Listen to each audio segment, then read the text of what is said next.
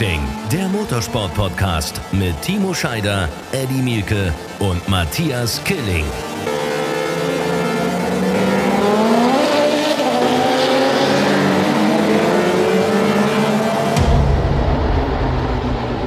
Eine neue Ausgabe der RAN Motorsport Podcast. Hier ist RAN Racing, ihr Lieben. Herzlich willkommen. Ich freue mich total auf eine neue Folge und vor allem freue ich mich total, dass wir auch heute nicht zu dritt sind. Das heißt nicht Timo und Eddie, dass es mit euch langweilig ist, aber immer wieder spannende Gäste zu haben, das macht das Ganze noch ein bisschen würziger. Aber zuallererst einmal hallo Eddie, hallo Timo.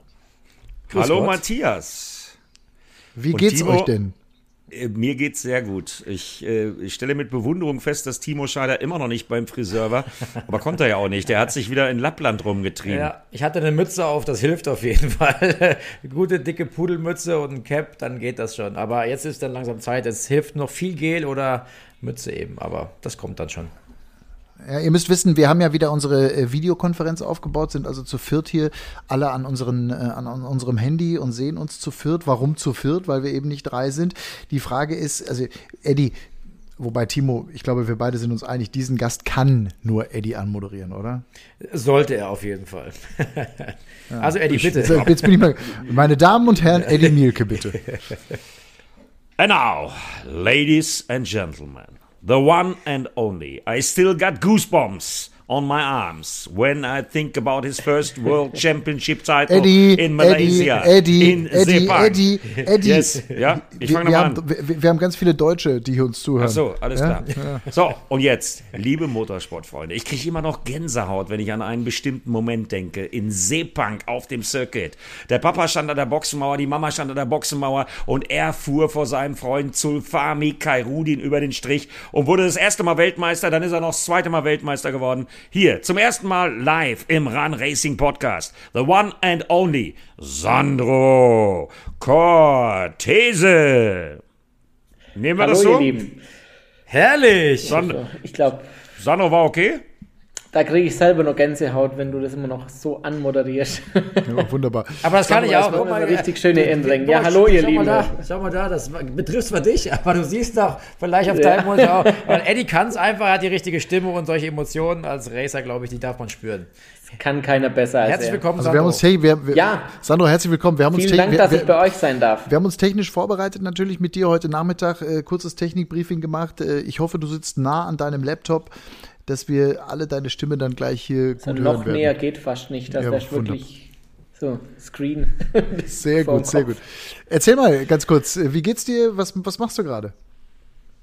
Ja, mir geht soweit ähm, wieder ganz gut, Dankeschön. Ähm, ich bin ja seit ja, vielen Monaten äh, zu Hause, leider. Nach meinem Unfall in Portugal hatte ich äh, harte Monate hinter mir jetzt. Ähm, ich war circa zwei Monate im Krankenhaus, ähm, von August bis ja, Mitte September, nicht ganz zwei Monate.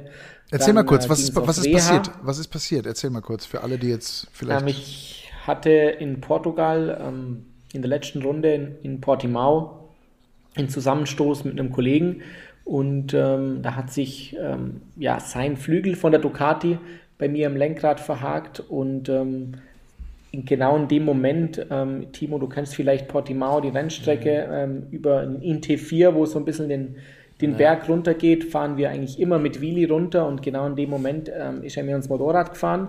Und ähm, als ich dann wieder aufkam oder mit dem Vorderrad aufkam, war der Lenker dann quer und bin dann mit 150 in die Mauer gefahren. Und ähm, ich konnte nicht reagieren, das ging so schnell alles und bin dann mehr oder weniger in Faro wieder aufgewacht. Ähm, ich denke vor Adrenalin, ich kann mich noch ähm, ja, an ein paar Teile von nach dem Sturz erinnern aber wurde dann notoperiert in Faro. Ähm, ich hatte einen Trümmerbruch in der Wirbelsäule, ähm, fünf Rippen gebrochen, ähm, das Knie gebrochen, Sprunggelenk gebrochen, Außenband war gerissen und dann ja, war das eine lange Leidenszeit, bis ich wieder einigermaßen auf den Beinen stand. Ich denke, so richtig war es wieder so Mitte November.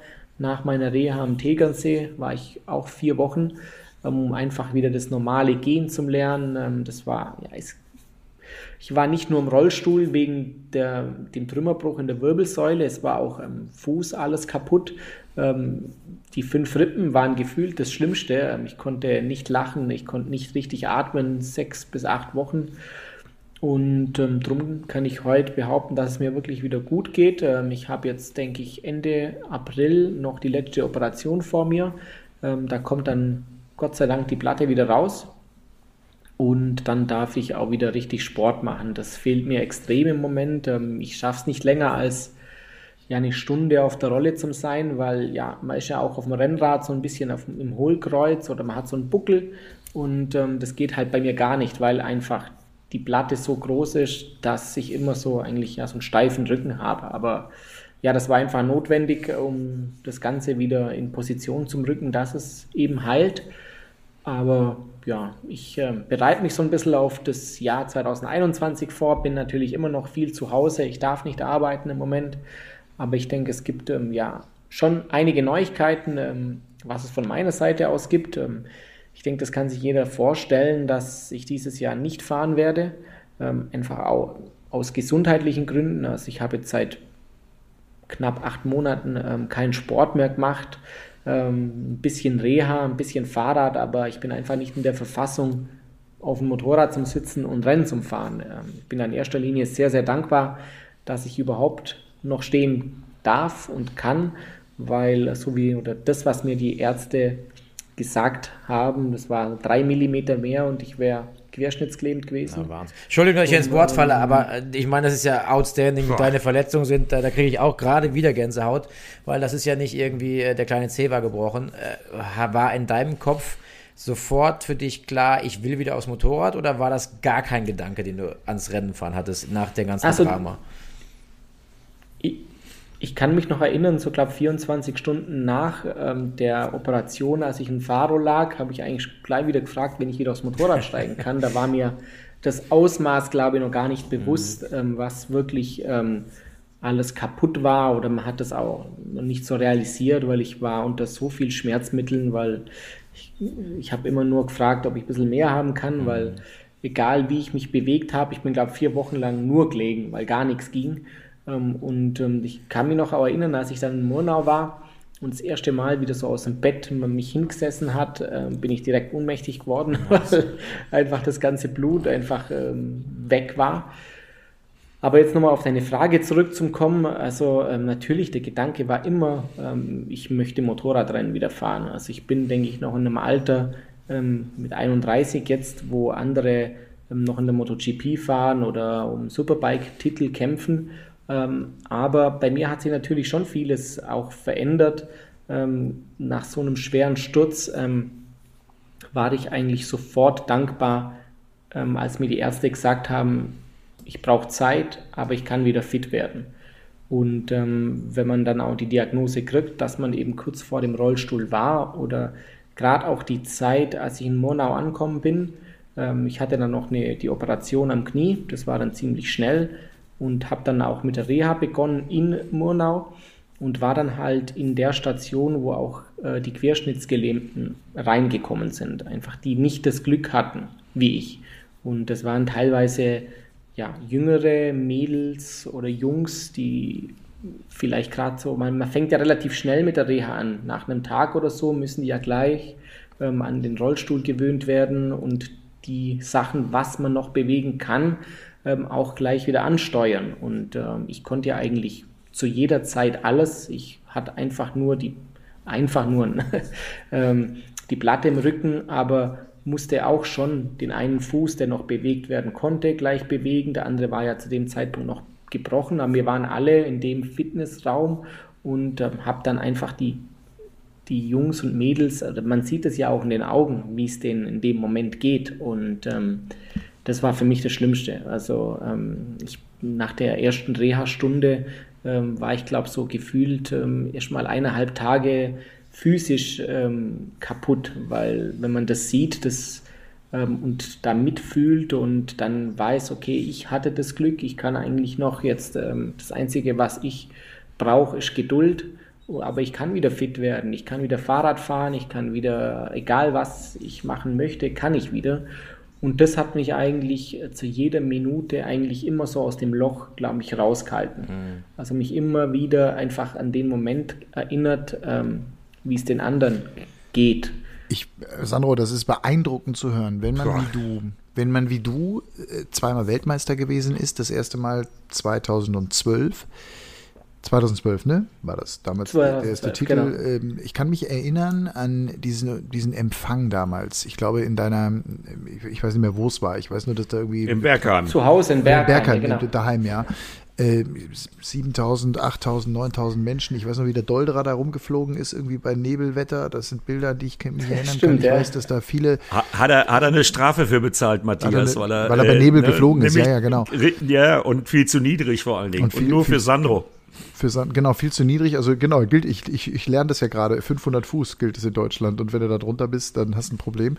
Äh, aber vor allem einfach so diese, ich glaube, diese Emotionen nach einem solchen Titel, also ganz oben, ja zu Hause vor, den, vor, den, vor der Familie, vor den Freunden Weltmeister zu sein, empfangen zu werden.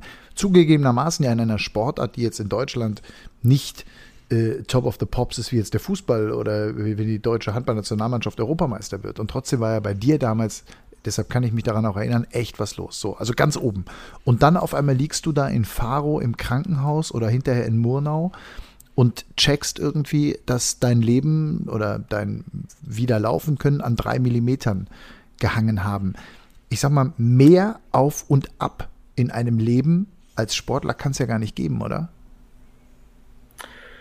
Das stimmt. Also das ist schon wirklich hart ähm, und ich denke auch ohne Familie und ähm, Freunde, Freundin ähm, hätte ich das auch niemals so gut geschafft, weil ich war sehr, sehr lange auf Hilfe angewiesen. Also auch wenn ich im Kopf, denke ich, stark war, es ging auch vieles nicht. Also ich konnte gar nichts. Also allein, wenn man sich vorstellt, ja, ich musste auf Toilette, das ging äh, gefühlt so äh, mit halb, mit 30 Minuten Vorlauf, weil bis ich aus dem Bett dann in den Rollstuhl kam, auf die Toilette gerollt bin, da wieder raus und weil ja, die, die Pflegerin oder die Krankenpfleger oder Krankenschwestern im Krankenhaus gesagt, ja, wir können ihnen einen Topf geben, aber da ist man dann schon wieder vergangen, weil ich glaube, weiß nicht, ob das einer von euch mal hatte, wenn man dann in einem Bett liegt und man gibt so einen Topf und sagt, ja, versuch's jetzt da dann konnte ich einfach nicht. Und ich wollte dann auch wieder selbstständig sein und dann auch zu Hause einfach ähm, den Alltag zum Erleichtern. Also da war ich wirklich und bin es heute immer noch einfach froh, so eine tolle Familie zu haben, eine tolle Freundin, die mich da äh, jeden Tag unterstützt und auch ähm, seelisch unterstützt hat. Und klar gab es ganz oft Momente, wo ich dann immer schon kurz davor war, so ein bisschen wieder, ja, denke ich, in ein Loch zu kommen. Aber dann hat sie mir oder meine Familie, Mama, Papa immer wieder gesagt, sei froh, du hast so viel Glück gehabt ähm, und ähm, dann wird ganz viel zur Nebensache. Also und ich habe mir auch oft dann zu, vor Augen gehalten, ähm, ich hatte im schlimmsten Fall, wenn ich gar nicht mehr fahren kann, ich hatte von 2005 bis 2020, ähm, denke ich, äh, eine erfolgreiche Karriere ähm, und habe mir immer das wieder so ins Bewusstsein gerufen, dass ähm, es vielleicht ähm, war es jetzt halt dann Schluss, aber ich darf noch ähm, alt werden, ich darf noch ganz viele andere Dinge machen, kann dem Rennsport auch auf einer anderen Art und Weise treu bleiben, aber ich kann wieder gesund werden und das war das Wichtigste für mich einfach auch, gerade wenn es so schnell ging. In einem Moment bin ich noch auf dem Motorrad gesessen, im anderen liege ich im Krankenhaus ähm, und das kann oder das ging einfach so schnell, aber die Zeit, wo ich hatte im Bett zum Liegen, zu Hause zum Sein. Ähm, da werden so viele Gedanken immer wieder ähm, aufgefrischt oder aufgeweckt und ähm, Ganz kurz, du bist 31, bedeutet das Karriereende für dich? Soweit, um ehrlich zu sein, habe ich noch gar nicht gedacht. Sag mal, für mich ist Stand heute immer noch das Ziel, wieder ganz gesund zu werden. Das bin ich noch nicht. Ähm, ich habe immer noch die Platte im Rücken. Ähm, ich kann keinen Sport machen. Ähm, und wenn ich wieder, sag mal, so dastehe, dass, dass ich sagen kann, okay, ich könnte jetzt wieder Motorrad fahren. Ich bin jetzt athletisch wieder so sportlich, dass ich einen WM-Lauf bestreiten kann. Sind für mich aber auch viele andere Faktoren ähm, wichtig, ähm, weil ich gesagt habe, ähm, so ein schwieriges Jahr, wie es letztes Jahr vor dem Unfall war. Ähm, ich habe so ja, einen Kompromiss, bin ich für mich selber eingegangen. Ich hatte lange keinen Vertrag ähm, habe dann mit dem Pedacini-Team noch einen Vertrag für die Superbike-WM bekommen. aber wusste natürlich auch im Vorfeld, dass es eine sehr schwierige Saison wird, weil ähm, es war ein Privatteam, das nicht viel Geld zur Verfügung hatte. Ähm, ich hatte dank äh, Liquimoli, ähm, langjähriger Sponsor von mir, der gesagt hat, okay, wir versuchen das, ähm, wir helfen dir nochmal, ähm, die Saison zu bestreiten, ähm, nochmal äh, die Chance gehabt, äh, mich zu beweisen, aber das war von vornherein ähm, auch ähm, ein Privat-Kawasaki ähm, gegen die ganzen Werksteams in der Superbike, habe ich gewusst, es ist fast unmöglich, schon in die Top 10 zu fahren. Ähm, und ähm, jetzt gerade nach dem Sturz habe ich mir auch selber nochmal gesagt, ähm, wenn, dann nur mit einem Team, wo ich weiß, ich bin konkurrenzfähig und wo ich Top-Ergebnisse einfahren kann. Und dann kommt dann noch das Zweite dazu, was Corona noch mehr erschwert hat, auch das Finanzielle. Also es war letztes Jahr so sehr schwierig ähm, und so wie ich das jetzt äh, mitbekommen habe, fahren viele Fahrer dieses Jahr für umsonst, also kein Gehalt, die fahren nur auf Bonus, ähm, die auch so alt sind wie ich. Und da habe ich mir auch selber gesagt, das kann es nicht sein, dass man sein Leben riskiert und äh, bekommt dann nicht mal ein Grundgehalt. Und da müssen schon viele Faktoren äh, zusammenspielen, dass ich mit dem Motorrad fahre aber habe jetzt auch in der Zeit ähm, viel gelernt. Es hat sich viele Türen geöffnet, ähm, was ich ähm, machen kann. Ähm, und was ich heute schon, schon, sagen kann, dass ich dem Rennsport auf jeden Fall treu bleiben werde. Also ich werde dieses Jahr ähm, in ja, die Superbike WM moderieren ähm, und werde auch im Nachwuchsbereich ganz viel tun dieses Jahr. Und das sind schon zwei wichtige Aufgaben, wo ich für mich sehe, die mir ganz viel Spaß machen werden. Ja, Matthias, wenn ich mich da mal kurz einschalten kann, äh, mir, ich höre da äh, ja selten so lange zu, ohne dass ich mich einmische. Hatten wir auch noch nie aber, 16, äh, 17 Minuten jemand reden lassen, aber das war sehr beeindruckend. Eddie, gerne deinen Kommentar dazu. Erstmal Chapeau, Shoutout äh, erst, erstmal erstmal Chapeau, Sandro, dass du das allen so erzählst und äh, da fallen mir halt wieder ganz viele Begebenheiten ein, äh, die wir gemeinsam miteinander erlebt haben. Ich meine, ist kein Geheimnis. Wir sind mittlerweile befreundet. Äh, ich weiß noch, wie dein Unfall passiert ist, äh, wie deine Freundin und auch Papa Antonio, die mit in Portugal waren, mich dann versorgt haben. Ich glaube, ich saß zu dem Zeitpunkt in München und habe MotoGP für The Zone kommentiert, äh, parallel. Ähm, also erstmal Chapeau, wie du das alles erzählst, weil das macht uns nochmal bewusst, ich glaube, Timo, da gibst du mir recht, äh, Motorsport ist einfach auch fucking dangerous. Und ja. der auf zwei Rädern äh, ganz besonders. Und ähm, das ist mir jetzt gerade auch nochmal bewusst geworden. Und was mir auch nochmal bewusst geworden ist, ist, als ich, äh, ist ja jetzt Corona auch alles Käse, äh, ich habe zwar häufiger mit Sandro telefoniert und wir haben uns auch schon äh, per Videocall mal gesehen, aber eben nicht physisch als ich Sandro das letzte Mal physisch gesehen habe, und das soll noch mal so ein bisschen unterstreichen, was Sandro gerade erzählt hat, dass für ihn dieser äh, Gesundwerden Aspekt einfach so wichtig ist. Ich weiß ja ganz genau, dass er schon ein paar Mal mit dir so halb verabredet war, Timo, weil ihr nicht so weit auseinander wohnt, dass ihr euch irgendwo in der Mitte mit dem Rennrad trifft. Das konnte der Sandro jetzt die ganze Zeit nicht machen, weil als ich ihn das letzte Mal gesehen habe, da war es in Oschersleben. Das war schon äh, zu Lockdown-Zeiten. Das war ein privat organisierter Test vom äh, Sponsor von Jonas Folger. Und da habe ich meine Zweiradhelden, Jonas Folger, Sandro Cortese und Stefan Bradl, an einem Tag für so ein kleines Stream-Projekt fürs Team Bonovo Action. Du erinnerst dich, Sandro, es war gutes Wetter. Ich hatte ja. dir ein IDM-Motorrad besorgt als Vorbereitung für deine Superbike-Saison.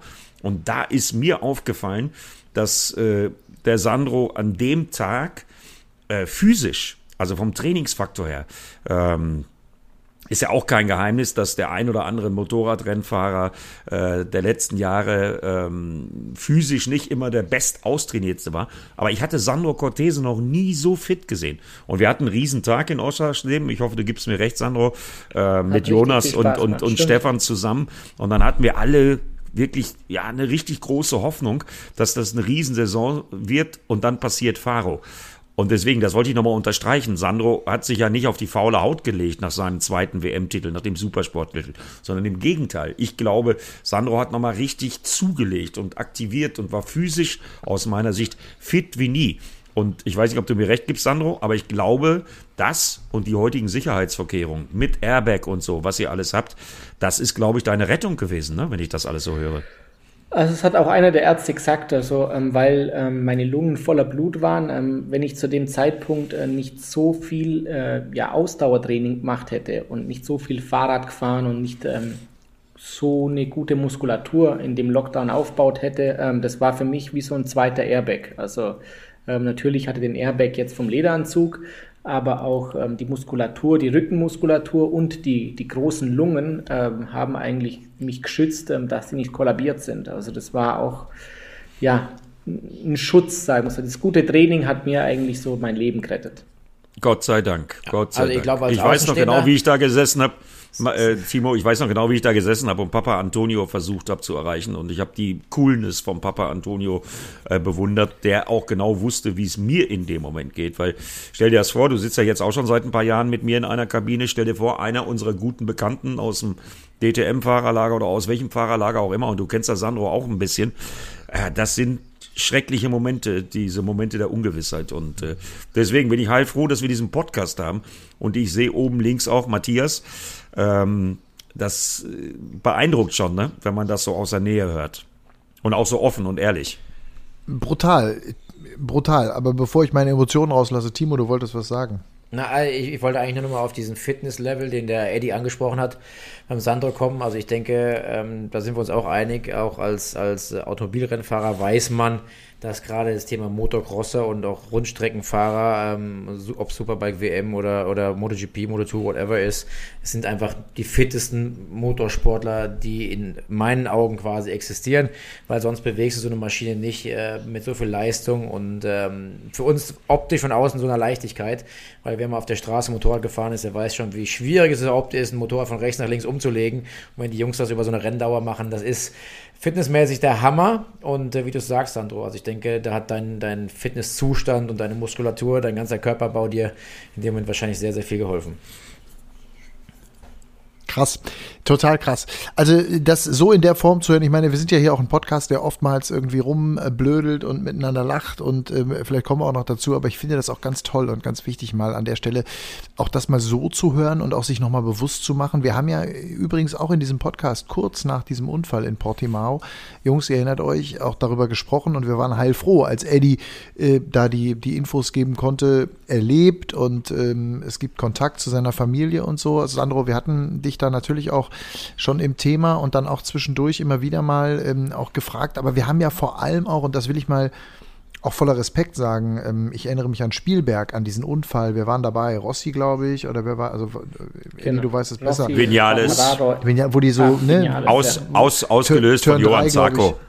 Turn 3 Genau. nach dem Berg da hoch, also Turn 1 und dann Berg hoch und dann äh, ausgelöst da oben, das ist Turn 4 oder was das ist, keine Das Ahnung. war eine Woche nach meinem Unfall. Das Ich wollte sagen, das war kurz danach. Und da das haben gesehen. wir und da haben wir hier und da haben wir hier darüber gesprochen und das müssen wir uns auch immer wieder bewusst machen. Und jetzt sind wir ja ähm, Eddie ausgenommen, aber vor allem mit den vierrädrigen Fahrzeugen unterwegs gewesen. Timo seit über 20 Jahren, wir jetzt in der Berichterstattung seit drei Jahren, Eddie länger.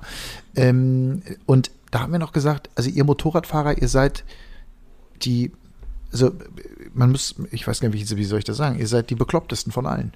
Das Äh, sind die Sandro. Und Gladiatoren der und, Neuzeit. äh, Das sage ich voller, das sage ich voller Respekt, wirklich. Das sage ich voller Respekt. Und wenn dann das passiert, und ich habe vorhin mal hier ein bisschen rumgegoogelt, als du erzählt hast, äh, und dann finde ich ein Interview von dir in der FAZ vom 20. Oktober 2012 mit der Überschrift Motorradfahren auf der Landstraße ist mir zu gefährlich. Das ist natürlich jetzt, äh, das ist neun Jahre her, äh, diese Überschrift, ähm, äh, aber vielleicht ordnet sie auch noch mal ein bisschen ein, was du da eigentlich beruflich machst. Also da kannst du echt nur einen Hut ziehen und ey, ohne Scheiß. Scheiß egal, ob du wieder fahren wirst oder nicht, du kannst wieder laufen. Ja, das, da, da hast du vollkommen recht. Also ähm, da gibt es noch so viele andere Dinge im Leben, die, die Spaß machen ähm, und ähm, das, da, da kommt was, wo ich mich wieder berufen fühle, ähm, das mit genauso viel Freude zu machen wie das Motorradfahren. Frag mal Timo, Experte beim Fernsehen, Timo, das macht Spaß, oder? Macht richtig Spaß, wenn die richtigen Kollegen noch dazu on top hast, dann kann das richtig lustig sein. Und da habe ich zwei, die du hier im Display siehst, die machen mir richtig Spaß. Ähm, also ich denke mal, da bist du vielleicht tatsächlich äh, auf einem Weg, der dir Spaß machen wird und Spaß machen kann. Ähm, ich bin, bin überzeugt davon, dass du ein Typ dafür bist und wärst. Und äh, als Deutscher würde ich sehr begrüßen, dich da Voll. als Experte zu sehen. Und äh, was gibt's Besseres als jemanden, der weiß, wie es live auf dem Motorrad sich anfühlt, das ins Mikro zu brüllen brüllen. Ähm, sensationell. Also ich drücke die Daumen, dass da noch viele Dinge kommen, die dir Spaß machen. Schön ist erstmal, dass du jetzt auf dem guten Weg bist, dass es bald hoffentlich wieder 100% Fitness bedeutet. Danke, danke. Ja, und Jungs, äh, kann ich euch sagen, äh, Sandro hat ja schon ein bisschen geübt mit mir. Er war ja schon äh, mit mir als Experte unterwegs in Sachen MotoGP. Und wer könnte jetzt vor der anstehenden Superbike-Saison besser die Expertise dann dort auf welchem Sender auch immer teilen als Sandro Cortese. Jonas Folger gibt sein Comeback in der Superbike WM mit einem kleinen Privatteam sind wir wieder beim Thema Bonovo Action um Michael Galinski. Freue ich mich sehr drauf auf den Jonas. Ja, und wer könnte da besser drüber sprechen als Sandro Cortese, der äh, Superbike äh, Top Ten Plätze mit unterlegendem Material rausgefahren hat, der Supersport-Weltmeister geworden ist, äh, der das Fahrerlager in- und auswendig kennt. Äh, also, und äh, ich kann nur sagen, Sandro hat einen guten Job gemacht, wenn er neben mir gesessen hat in der MotoGP. Und äh, ich habe auch gemerkt, und jetzt grinst er gerade oben rechts, das hat dir auch ein bisschen Spaß gemacht, ne? Hinterm Mikro. Ja, auf jeden Fall. Also ähm, ich habe das ja schon ähm, ähm, 2017 das erste Mal gemacht mit in der Superbike WM. Das war zwar nur ein Rennen und dann ähm, schon die MotoGP ähm, teilweise als Experte neben der Supersport WM gemacht. Letztes Jahr mit dir und ähm, bin da schon ein bisschen reingewachsen und ähm, ich, mir macht das mega Spaß. Also wie ist denn mit Eddie, Sandro? Erzähl mal, wie ist denn mit Eddie so? Wie ist für dich? Wie, erzähl doch mal, was ist Eddie für ein Typ? Sag mal ehrlich. Eddie, wie lang, oder, Sei ehrlich. Also der Eddie, wir kennen uns schon jetzt seit 2008, glaube ich. Ich glaube seit 2008, ja. Jedenfalls war, warst du da ein kleines. Sport 1 damals also, noch in der Go-Kart-Strecke. Irgendwo da in der Nähe ja, von München haben wir uns das erste Mal mit der Andrea kennengelernt. Also Richtig. War, muss ich, ja. muss ich erzählen. Könnt ihr euch nicht vorstellen, weil wir gerade über den Aspekt physische Fitness geredet haben. Und äh, ich habe ja das aus 2020 in Erinnerung. Und Sandro war wirklich ein Top-Athlet, äh, als wir uns in Oschersleben da getroffen haben. Und zwar so, und deswegen sage ich das auch, wie nie zuvor in seiner Karriere sensationell definiert und man konnte genau sehen, wie viele Stunden auf dem Rennrad und einer äh, Muckibude er verbracht hatte. Als ich Sandro damals kennengelernt habe, mit unserer Kollegin Andrea Kaiser, das war irgendeine Demonstration für die anstehende äh, Sport 1, damals noch DSF MotoGP-Saison. Pocketbike Kartstrecke und einer der Sponsoren von Sandro Cortese war Rino. Rino, eine berühmte Eisdiele in der Nähe von Bergheim, da wo Sandro auch jetzt noch wohnt. Sensationelles italienisches Eis. Ja, und in der Lederkombi sah der kleine Sandro ein bisschen so aus, als wenn er ein bisschen zu viel Eis von seinem Sponsor gekriegt hat. ja, also, da, Sandro lacht, ja, aber du gibst mir recht, oder? Ich, das stimmt, ja dass ich war, als ich ja, jung war, jetzt nicht der schlankeste Typ. War, war, das die, war, das die Zeit, war das die Zeit, wo wir dich in Sat 1 das erste Mal für die erste Staffel von The Biggest Loser haben wollten? ja, das war kurz davor, aber das, ja, das war halt gutes Essen daheim bei der Mama, gutes italienisches Essen. Dann natürlich noch, mein Onkel hat eine Eisdiele, mein damals oder immer noch Sponsor Rino hatte eine Eisdiele, alles im Umkreis von 10 Kilometer. Schöne Scheiße. Ähm, also es ist dann schon hart dann immer zum Widerstehen. Ja. Aber das, das sind so Erinnerungen nur für euch zur Einordnung. So, so lange kennen wir uns und dann sind wir natürlich durch die, durch die ganzen Reisereien. Äh, wir haben ja viele äh, gemeinsame Freunde auch. Stefan Bradl gehört dann natürlich. Sagen wir so, der Eddie und ich haben schon alles zusammen miterlebt. Also das wir stimmt. haben schon durch die Bank zusammen gefeiert. Wir waren äh, überall schon. Also in Kuala Lumpur, in den Towers, ähm, kann man in Estoril haben wir nach dem Rennen zusammen gefeiert. Also es sind viele, viele schöne Erinnerungen. Ja, ja äh, absolut. Äh, wir wissen alle, wenn Eddie feiert, dann ist es mit den Erinnerungen, irgendwann schalten sie dann aus, die Erinnerungen, und der fragt sich am nächsten Morgen, wo war ich eigentlich? Aber, ähm, ne? Aber Fakt ist natürlich klar, wenn man über so viele Jahre ähm, da zusammenarbeitet, meine Frage war ja auch mehr rhetorisch, was ist Eddie für ein Typ, brauchst du gar nicht darauf antworten. Wir wissen alle, dass er eine Granate ist. Insofern alles gut. Ach, jetzt hört aber mal auf. Nein, aber äh, das müsst ihr, weil ich jetzt den Sandro gerade umsehe und äh, es gibt einen Moment, äh, da wird Sandro jetzt vielleicht überrascht sein. Ähm, von da an war definitiv klar, das ist jetzt kein berufliches Verhältnis mehr mit der Familie Cortese. Das war jetzt nicht der Weltmeistertitel 2012 äh, in Kuala Lumpur, da waren wir uns auch schon sehr, sehr nahe. Aber dass wir wirklich richtig gut befreundet sind, ist auch ein tragischer Moment gewesen, nämlich die Beerdigung von unserem gemeinsamen Freund Luis Salom auf Mallorca der ebenfalls sein Leben lassen musste, wie auch Marco Simoncelli. Aber mit Luis Salom waren wir sehr, sehr, sehr gut befreundet. Und Antonio und Sandro Cortese haben sich damals mit äh, mir und unserer äh, ehemaligen Produktionschefin von äh, Sport 1, Barbara Petzinger, auf Mallorca irgendein verwarztes äh, Apartment geteilt, um auf die Beerdigung zu gehen von, von Luis Salom. Und ja, das sind so Sachen, ähm, die fallen mir dann auch zu Sandro ein. Und Sandro, du wirst mir recht geben, äh, das hat uns nochmal zusammengeschweißt, weil wir in dem Moment auch wirklich ja, uns alle brauchten. Ne? Also es war ganz wichtig, dass du da warst. Es war ganz wichtig, dass Antonio da war und dass ich auch da war. Äh, sind so Momente, die werde ich nicht vergessen. Nicht unbedingt die schönsten, aber das zeigt mir nochmal, wie froh ich sein kann als Freund, dass Sandro jetzt oben rechts im Bergheim sitzt und mit uns redet. Ja, schön gesagt, Dankeschön, Heiner. Also für mich geht das auch schon sehr, sehr lange weit über ähm, das Motorsportverhältnis hinaus und ich denke, das weißt auch du, dass ähm, wir nicht nur auf professioneller Ebene befreundet sind, sondern ganz eng auch privat und ich das sehr, sehr schätze. Das kann ich nur unterstreichen. Könnt ihr euch vielleicht vorstellen, wie das ist, wenn man jemand, mit dem man ein paar Wochen vorher noch Zeit verbracht hat, wenn man dann da gemeinsam steht, und die Mutter von dem Jungen, von Louis Salom, der ja auch so ein Sunnyboy war. Äh, ähnlicher Typ äh, wie Sandro, mit dem konnte man eigentlich auch nur lachen. Ja, und da passiert so eine Tragödie und dann steht man da auf einmal, übrigens im Dom von Palma de Mallorca. Jorge Lorenzo war da, Rafael Nadal äh, war da, weil die Mallorquiner sind ja auch sehr stolz. Und dann stehst du da und äh, äh hast so eine Trauerfeier. Boah, ich kann euch sagen, das äh, ist jetzt noch hart, drüber zu sprechen. Hm.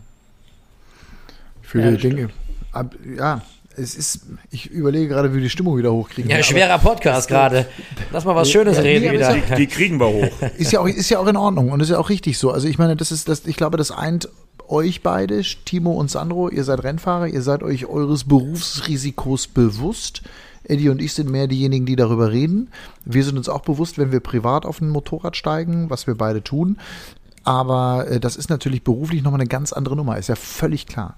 Insofern, ähm, wie gesagt, ich kann immer nur den Hut ziehen vor, da, vor dem, was ihr da macht. Ich komme aus der Ecke, wo Ralf Waldmann herkam ähm, und bin als Kind, ähm, wir waren immer sehr stolz auf unseren Ennepetaler Ralf Waldmann, wenn der ähm, da auf dem Motorrad irgendwie Erfolge eingefahren hat und ähm, das war immer eine, für uns eine ganz große Nummer und ich weiß noch, wie Dirk Raudis damals Weltmeister wurde in der 125er Klasse.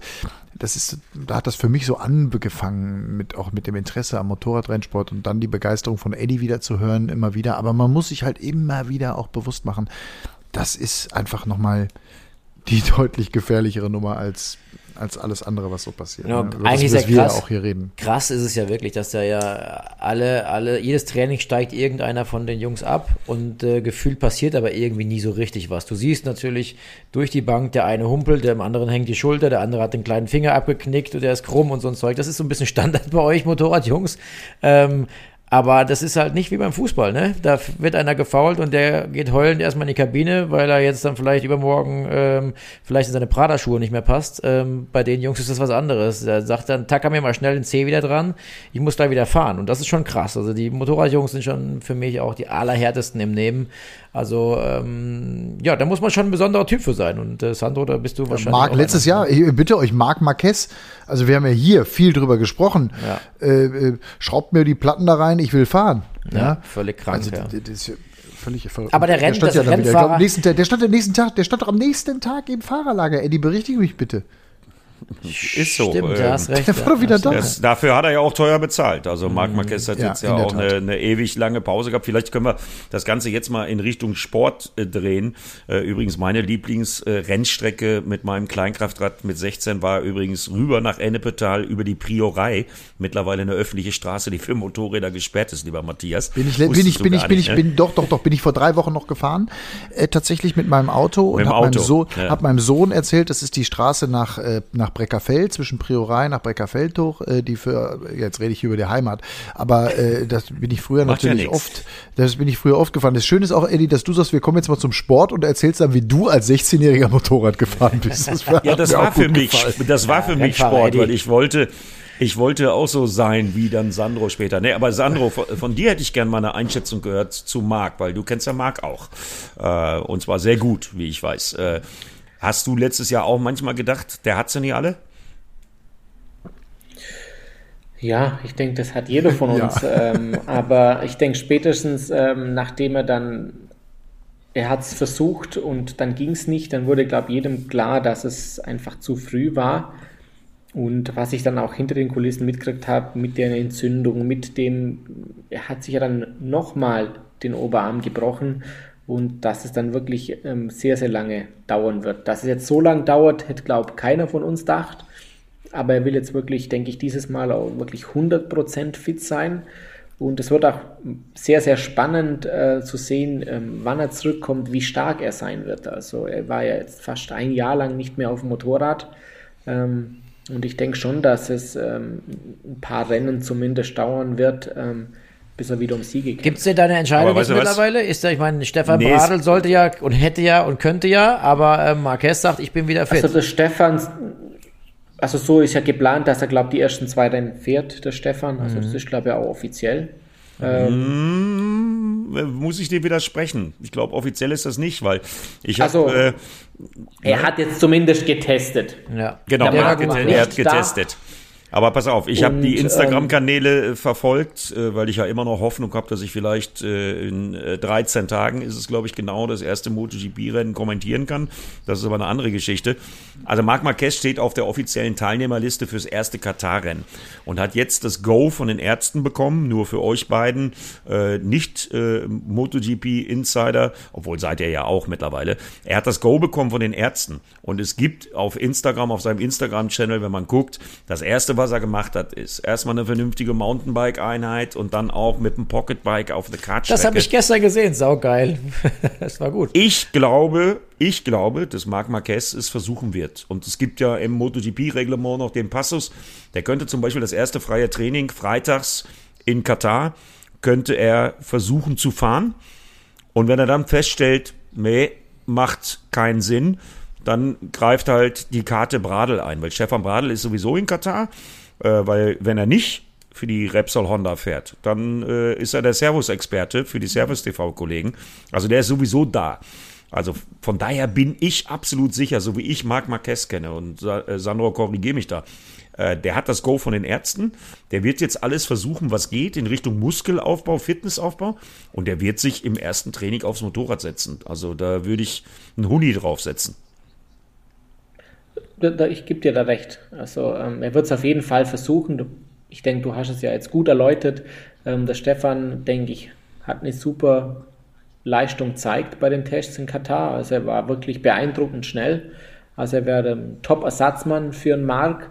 Ähm, und jeder wartet, denke ich, dass der Markt zurückkommt. Das war letztes Jahr eine WM ohne ihn. Das ähm, Finde ich übrigens, finde ich übrigens. War so ein bisschen unvorstellbar, ja. ein bisschen. So auch ähm, ja. die Wertung, okay, wie kann man jetzt den WM-Titel von Johann Mir einschätzen, ähm, wenn ein Marc Marquez nicht dabei ist. Ähm, und ähm, ich denke, das wird wirklich spannend zum Sehen, ähm, ob er wieder jetzt in Doha gleich fährt, ob es vielleicht das zweite Rennen dann ist und wie schlagkräftig ein Marc dann sein wird ähm, um dann gegen, mit den Jungs wieder mitzufighten. Sandro, du kannst das natürlich besser beurteilen, aber ich finde den WM-Titel von Johann Mir sehr beeindruckend, weil wir eine MotoGP-Saison gesehen haben mit, korrigiert mich, aber ich glaube acht Siegern oder neun Siegern ja. oder so. Ne? Also das war ja schon am Ende ähm, auch dann ein verdienter WM-Titel für den, der in einem unglaublich jeder, der einen unglaublich WM-Titel holt, ähm, ähm, sowieso. ist meiner Meinung nach verdient. Hundertprozentig. Also das steht, denke ich, nicht das, im Raum. Das sowieso. Klar, wir wissen alle nicht, was gewesen wäre, wenn und so, aber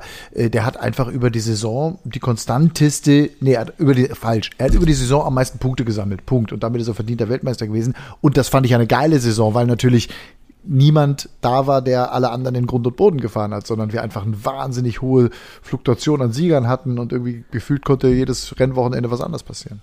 Warum war, war das eigentlich? Geil. Für mich war das auch die spannendste Saison seit langem, ja, seit ganz vielen warum Jahren. Warum war das so, Sandro? Warum hast du, warum gab es im letzten Jahr so viele unterschiedliche Fahrer, die in der Lage waren, unterschiedliche Hersteller, die in der Lage waren, Rennen zu gewinnen? Also ich denke, das zeigt, auf was für einem Level ein Mark ist, wenn er fit ist. Mhm. Also er hat einfach so viel Talent und so viel Können, dass er, wenn er nicht verletzt ist, jeden anderen in den Schatten stellt. Okay. Also klar, er kann vielleicht zweimal in Folge stürzen, dann gewinnt er aber zehnmal wieder, weil er einfach ähm, für mich äh, im Moment der beste Fahrer ist. Mhm. Und ähm, selbst an einem schlechten Tag wird er dann halt Zweiter. Ich denke, das hat auch er gelernt ähm, über die Jahre, ähm, nicht mehr auf Biegen und Brechen zum Gewinnen, sondern er ist ja nicht nur ein Ausnahmetalent, sondern hat auch gelernt, ähm, an einem schlechten Tag eben nicht ähm, versuchen, äh, egal ob es geht oder nicht zum Gewinnen, dann wird er halt Zweiter oder Dritter. Also, und ähm, ich denke, gerade der Sturz letztes Jahr, ähm, äh, wenn ich mich jetzt recht erinnere, äh, hat er ja ähm, von weit hinten wieder aufgeholt. Ähm, genau. Hat ja den Vorderradrutscher gehabt, war dann letzter und ähm, allein, wenn man sich das Rennen nochmal anschaut, was er in Jerez bis zu dem Sturz geleistet hat, zeigt eigentlich, ähm, was für ein Typ er ist. Und klar, er hat es übertrieben, er hat dann den Sturz eigentlich, wenn er zwei Runden noch gewartet hätte, hätte er das Rennen sowieso gewonnen, meiner Meinung nach. Aber er wollte halt zu dem Zeitpunkt ein bisschen zu viel. Und ähm, der hat dann ja das äh, wirklich eine harte Strafe dafür bekommen. Und ähm, ich denke, das zeigt ihn eigentlich. Ich denke, alle anderen Fahrer sind mehr oder weniger auf einem gleichen Level. Frage. Also Johann Frage. Mir, der war letztes Jahr einfach der konstanteste von alle. Mhm. Aber die sind alle auf einem extrem hohen Niveau, nur der Marc toppt das alles. Okay. Ist Lewis Hamilton der Marc Marquez der Formel 1? Nee. Nein, nein. Weil das Material. Meiner weil, Meinung weil, nach nicht. Weil das Material also ich denke, von Lewis in der Formel 1 äh, ist einfach der, ist. das technische, das Material richtig so ist. Ich frage deswegen, ich frage deswegen, weil Lewis so Hamilton. Viel ich, wichtiger. Ich frage nur deswegen, weil Lewis Hamilton Valtteri Bottas immer, immer in den Schatten stellt und weil auch wir gesehen haben, als Lewis nicht dabei war, aufgrund seiner Corona-Erkrankung, äh, mit George Russell ja auch jemand da war, der auf Anhieb schnell war, gutes Material, aber trotzdem ist gefühlt in der Formel 1 in diesem Rennen etwas spannender war als sonst. Deswegen frage ich. Ist eine, ist eine gute Frage von dir, Matthias, aber ich sage dir da ganz klar meine Meinung. Äh, also, und ihr wisst beide, ich bin ein großer Fan von Lewis Hamilton. Ähm, aber das kannst du nicht vergleichen. Und ich sage nochmal was zu dem, was Sandro gerade gesagt hat. Sandro hat gerade gesagt, äh, dass Marc immer einen drüber ist. Schaut euch einfach die Vita an. Äh, schaut euch die Titelsammlung an. Der ist ja noch unter 30. Der ist ja noch jünger als Sandro. Sandro ist ja noch ein total junger Kerl. Äh, mit seinen 31 bis jetzt, ne, Sandro? Ja. ja. Eddie, im Vergleich zu dir, 31. Eddie, im Vergleich zu dir sind, alle jung. Junge, sind ja, ja. alle jung. Nein, aber äh, ich behaupte, und ich gehe da noch ein bisschen weiter, ich sage nicht wie Sandro, Marc Marquez ist der im Moment beste MotoGP-Fahrer, sondern ich sage, so ein Fahrer wie Marc Marquez, egal ob Giacomo Agostini, egal ob äh, Valentino Rossi, Mike Haywood, so ein Ausnahmefahrer wie Marc Marquez hat es in der Geschichte der Motorrad-Weltmeisterschaft, auch als sie noch nicht MotoGP hieß, überhaupt noch nicht gegeben, weil äh, der Typ ist unglaublich. Hm. Ja, das Schöne im, im, Motorradsport, im Motorradsport ähm, ist ja für mich als Außenstehender halt einfach eins möglich. Da ist vielleicht das Risiko und das Risikomanagement und die Bereitschaft, übers Limit zu gehen, ähm, gleich immer mit einem Ergebnis von entweder habe ich einen, Highsider oder fliege auf die Schnauze ähm, oder ich kann das einfach ein bisschen besser managen. Ich meine, ich erinnere mich an die Slides äh, von einem Marquez, an die Rutscher, wo er mit dem Knie über den Ellbogen quasi das Motorrad wieder aufrichtet und doch nicht stürzt. Das sind natürlich Momente, der bewegt sich immer so ein Mühe über dem Limit und handelt es trotzdem immer wieder. Und das ist natürlich was, was im Automobilsport nicht so möglich ist. Also du hast da einfach dein Limit des Autos, wenn ich verbremst, gehst ein bisschen weit, aber da passiert erstmal nichts. Aber ich sag mal, für mich als Außenstehender ist es im Motorradsport so, da kannst du als Fahrer ein Stück mehr Einfluss nehmen auf das, was Performance, Rundenzeit und Ergebnis betrifft, als man es im Automobil kann. Natürlich ist auch da klar, wenn du nicht das richtige Material hast, fährst du auch im Niemandsland. Das ist halt überall so im Top-Motorsport. Aber ich glaube, ähm, das ist das, was du sagst, Eddie. Da ist Marquez einfach besser als alles, was es bis dato gab. Ja, da, da hast du äh, völlig recht, Timo. Und äh, ich war ja mit dir auch schon an der MotoGP-Strecke. Leider mit Matthias noch nicht. Da kam uns Corona jetzt irgendwie dazwischen. Sonst hätten wir das auch noch mal, äh, schon mal irgendwie geschafft. Durch Corona haben wir auch den Sandro noch nicht im DTM-Fahrerlager gehabt, zum Beispiel. Ne? Also Eddie, Corona kommt Sandro, ja auch noch oben drauf. Sa Sandro, Sandro, Eddie hat mir immer erzählt, er kennt alle Grid Girls in der MotoGP persönlich mit Handynummer. Stimmt das? Das stimmt. Ja, okay. Das stimmt. Ich, ich frage ich frag nur, für, ich frag nur für einen Freund. Ich frag der nur für Eddie einen war immer, äh, immer mit äh, sch- immer schöne Begleitungen gehabt. Also egal, ob wir abends zum Essen gegangen, da waren mindestens drei, vier Crit Girls. Jetzt überlegt er, was antwortet er jetzt. Ich kann das, Eddie, soll ich das rausschneiden? Ich kann das rausschneiden, das ist kein Nö, Problem. du musst das nicht rausschneiden. Nein, es war immer nur auf professioneller So Basis, nämlich. also Ebene, Eben. also nur platonisch, wirklich Absolut. nur. Klar. Ich sag euch jetzt ein Beispiel. Ich erinnere mich an Sandro Corteses ersten WM-Sieg. Ne? Wo passierte der, Sandro? In Brünn. In Brünn, Tschechien. So, und ihr wisst ja beide auch, ihr habt ja da auch schon von profitiert. du zuletzt bei den Formel-E-Testfahrten in Valencia. Ich kenne halt den einen oder anderen Restaurantmanager auf der Welt. Das bringt das hohe Alter mit sich. Und Sandro, habe ich dir eine sehr schöne WM-Party äh, eine sehr schöne Siegesparty nach deinem allerersten WM-Sieg äh, organisiert? Ja oder nein? Also man hätte es nicht besser machen können. Na bitte. Also für, dem für unsere. Zuhörer da draußen mal, also wenn es darum geht, Partys, Getränke, Locations, Restaurants, Cafés oder ähnliches zu organisieren, ihr könnt euch alle gerne bei Eddie Gibt's Milke, einen ja, Mann? Eddie Milke alle melden, weil wenn einer Telefonnummern rund um die Welt hat, dann ist es unser Eddie. Also ja, das traue ich ihm sofort. Quizfrage. Quizfrage, Quizfrage für euch alle da draußen. Quizfrage für euch alle da draußen. Wer war DJ auf der äh, W- Meisterschaftsfeier von äh, Timo Scheider, DTM-Champion? Es wurde ein großes Boot gemietet auf dem äh, Bodensee und es gab eine Feier auf diesem Boot und es gab einen DJ. Erste Frage, war der DJ ähm, DJ Tomic oder war der DJ Eddie Mielke? Ihr habt eine Sekunde Zeit, um zu antworten. ja, was ich damit sagen will, Eddie, in der Tat, wenn es irgendwo um eine Party geht oder jemand geht, der auflegen will oder irgendeine Organisation oder einfach nur ein Restauranttipp in Valencia oder whatever, das ist schon sehr lustig, wen du alles auf der Welt kennst und wen ich durch dich schon kennengelernt habe, wirklich.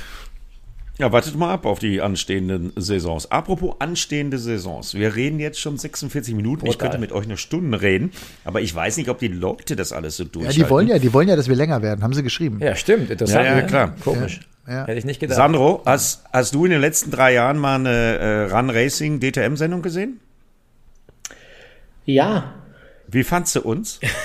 Was ist das? Was ist denn das für eine Scheiße? Also ich hatte ja letztes Jahr wirklich viel Zeit nach meinem Unfall leider ähm, die Rennen anzuschauen und fand es wirklich gut. Macht er nicht schlecht, der Scheider als Experte, ne? Das stimmt, ja. Danke, So, und danke, jetzt danke. komme ich zu der, jetzt komme ich zu der News des Tages. Timo Scheider war in Schweden. Ja. Ähm, da warst du beruflich, weil ähm, du ja da zusammen mit einer Agentur ähm, Menschen äh, es beibringst, auf dem Eis zu driften. Da war auch äh, die junge Kollegin Kotolinski mit anwesend und damit sind wir beim Thema. Ich glaube, seit heute ist es offiziell. Äh, du bist der Joker, mein neuer Spezialjoker, weil Anfang April ist ja auch Extreme E. Äh, erklär uns mal ganz kurz selber bitte, was das bedeutet. Du hast eine neue Funktion gefunden, die du so auch noch nicht kanntest. Ja, richtig. Also hat jetzt ein paar Tage, ein paar Wochen gedauert. Ähm, in der neuen Rennserie Extreme E, die ja auch von Pro7 Max in diesem Jahr hier in Deutschland gezeigt wird und der liebe Eddie am Mikrofon sein wird, da freue ich mich sehr, habe ich eine neue Tätigkeit gefunden äh, in dieser Elektro-Rennserie, die mit Buggies auf den fünf Kontinenten dieser Welt stattfindet. Und zwar ähm, was ganz Neues für mich. Ich bin äh, und werde Track-Designer auf der einen Seite. Das heißt, ich werde fürs Layout und die Streckenführung zuständig sein. Aber was du gerade angesprochen hast, on top, The Joker, finde ich eigentlich einen ganz geilen Namen, muss ich sagen.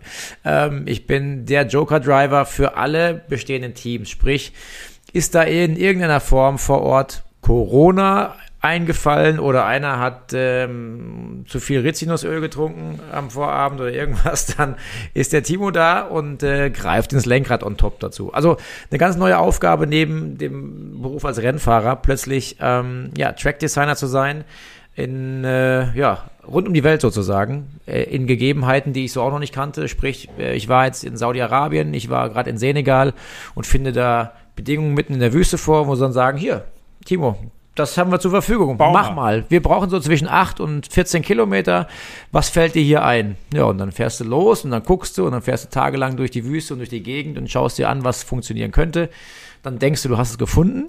Und dann fällt dir auf, oder beziehungsweise dann kommt das Umweltamt, dann kommt die Gemeinde, dann kommt das Fernsehen, dann kommt die Jungs von der Technik, die sagen dann, das geht nicht so, das geht nicht so, und du dachtest, du hättest schon alles. Ja, und ähm, irgendwann, wenn du Glück hast, und das haben wir jetzt mittlerweile in Saudi-Arabien geschafft, wo wir auch in zwei Wochen, am 3. und 4. April dann zum ersten Auftakt äh, sein werden, ähm, da haben wir es geschafft, sind fertig mit der Strecke, mit allem drum und dran. Und äh, in Senegal bin ich jetzt auch soweit, oder sind wir auch soweit als Team, ähm, dass jetzt das Fernsehen auch abgenickt hat, die Technik passt. Also jetzt äh, geht es dann schon in Richtung drittes Event. Ja, das ist mein, mein neuer Job, ähm, auf den ich mich sehr freue Herzlichen mit Alejandro Agag. Herzlichen Glückwunsch. Ja, danke, danke. Hört sich sehr, sehr geil an. Ja, also es bedeutet immer, ich fahre quasi einmal vorab zu der jeweiligen Location, bin da anderthalb Wochen circa, eine Woche anderthalb und bin an den Rennwochenenden, aber auch eine komplette Woche vorher da. Ich werde jetzt zum Beispiel nächste Woche, Mitte nächster Woche schon nach Saudi-Arabien fliegen, werde diesen, äh, die Odyssey 21, so heißt das Auto, gebaut von Spark, ein französischer Hersteller, zum ersten Mal sozusagen diese Weltpremiere haben und die erste offizielle Extreme E-Strecke dann testen dürfen. Ähm, ist, ein, ist ein geiles Gefühl, irgendwie so ein Teil einer neuen Geschichte zu sein. Ich weiß, das Thema Elektrik ist ähm, zwiegespalten oftmals hier und da, aber ich denke, das wird was, ähm, ja, da müssen wir uns alle von überraschen lassen, wo die Reise dahin geht, aber ich, ich freue mich wirklich drauf. Ist eine ganz, ganz coole Nummer. Was ich ja, Ja, total geil finde, was ich total geil finde an der Extreme E, dass, also ich durfte dieses Auto ja schon testen, Timo, saßt du schon drin oder bin ich immer noch vor dir? Du bist also- derjenige, der, der das, ich durfte das Abt-Auto fahren, ähm, das Auto von Matthias Ekström und ähm, Claudia Hürten äh, gibt's auf RAN.de eben einen Erfahrungsbericht, da könnt ihr mal sehen, auch wie langsam so ein Auto fahren kann.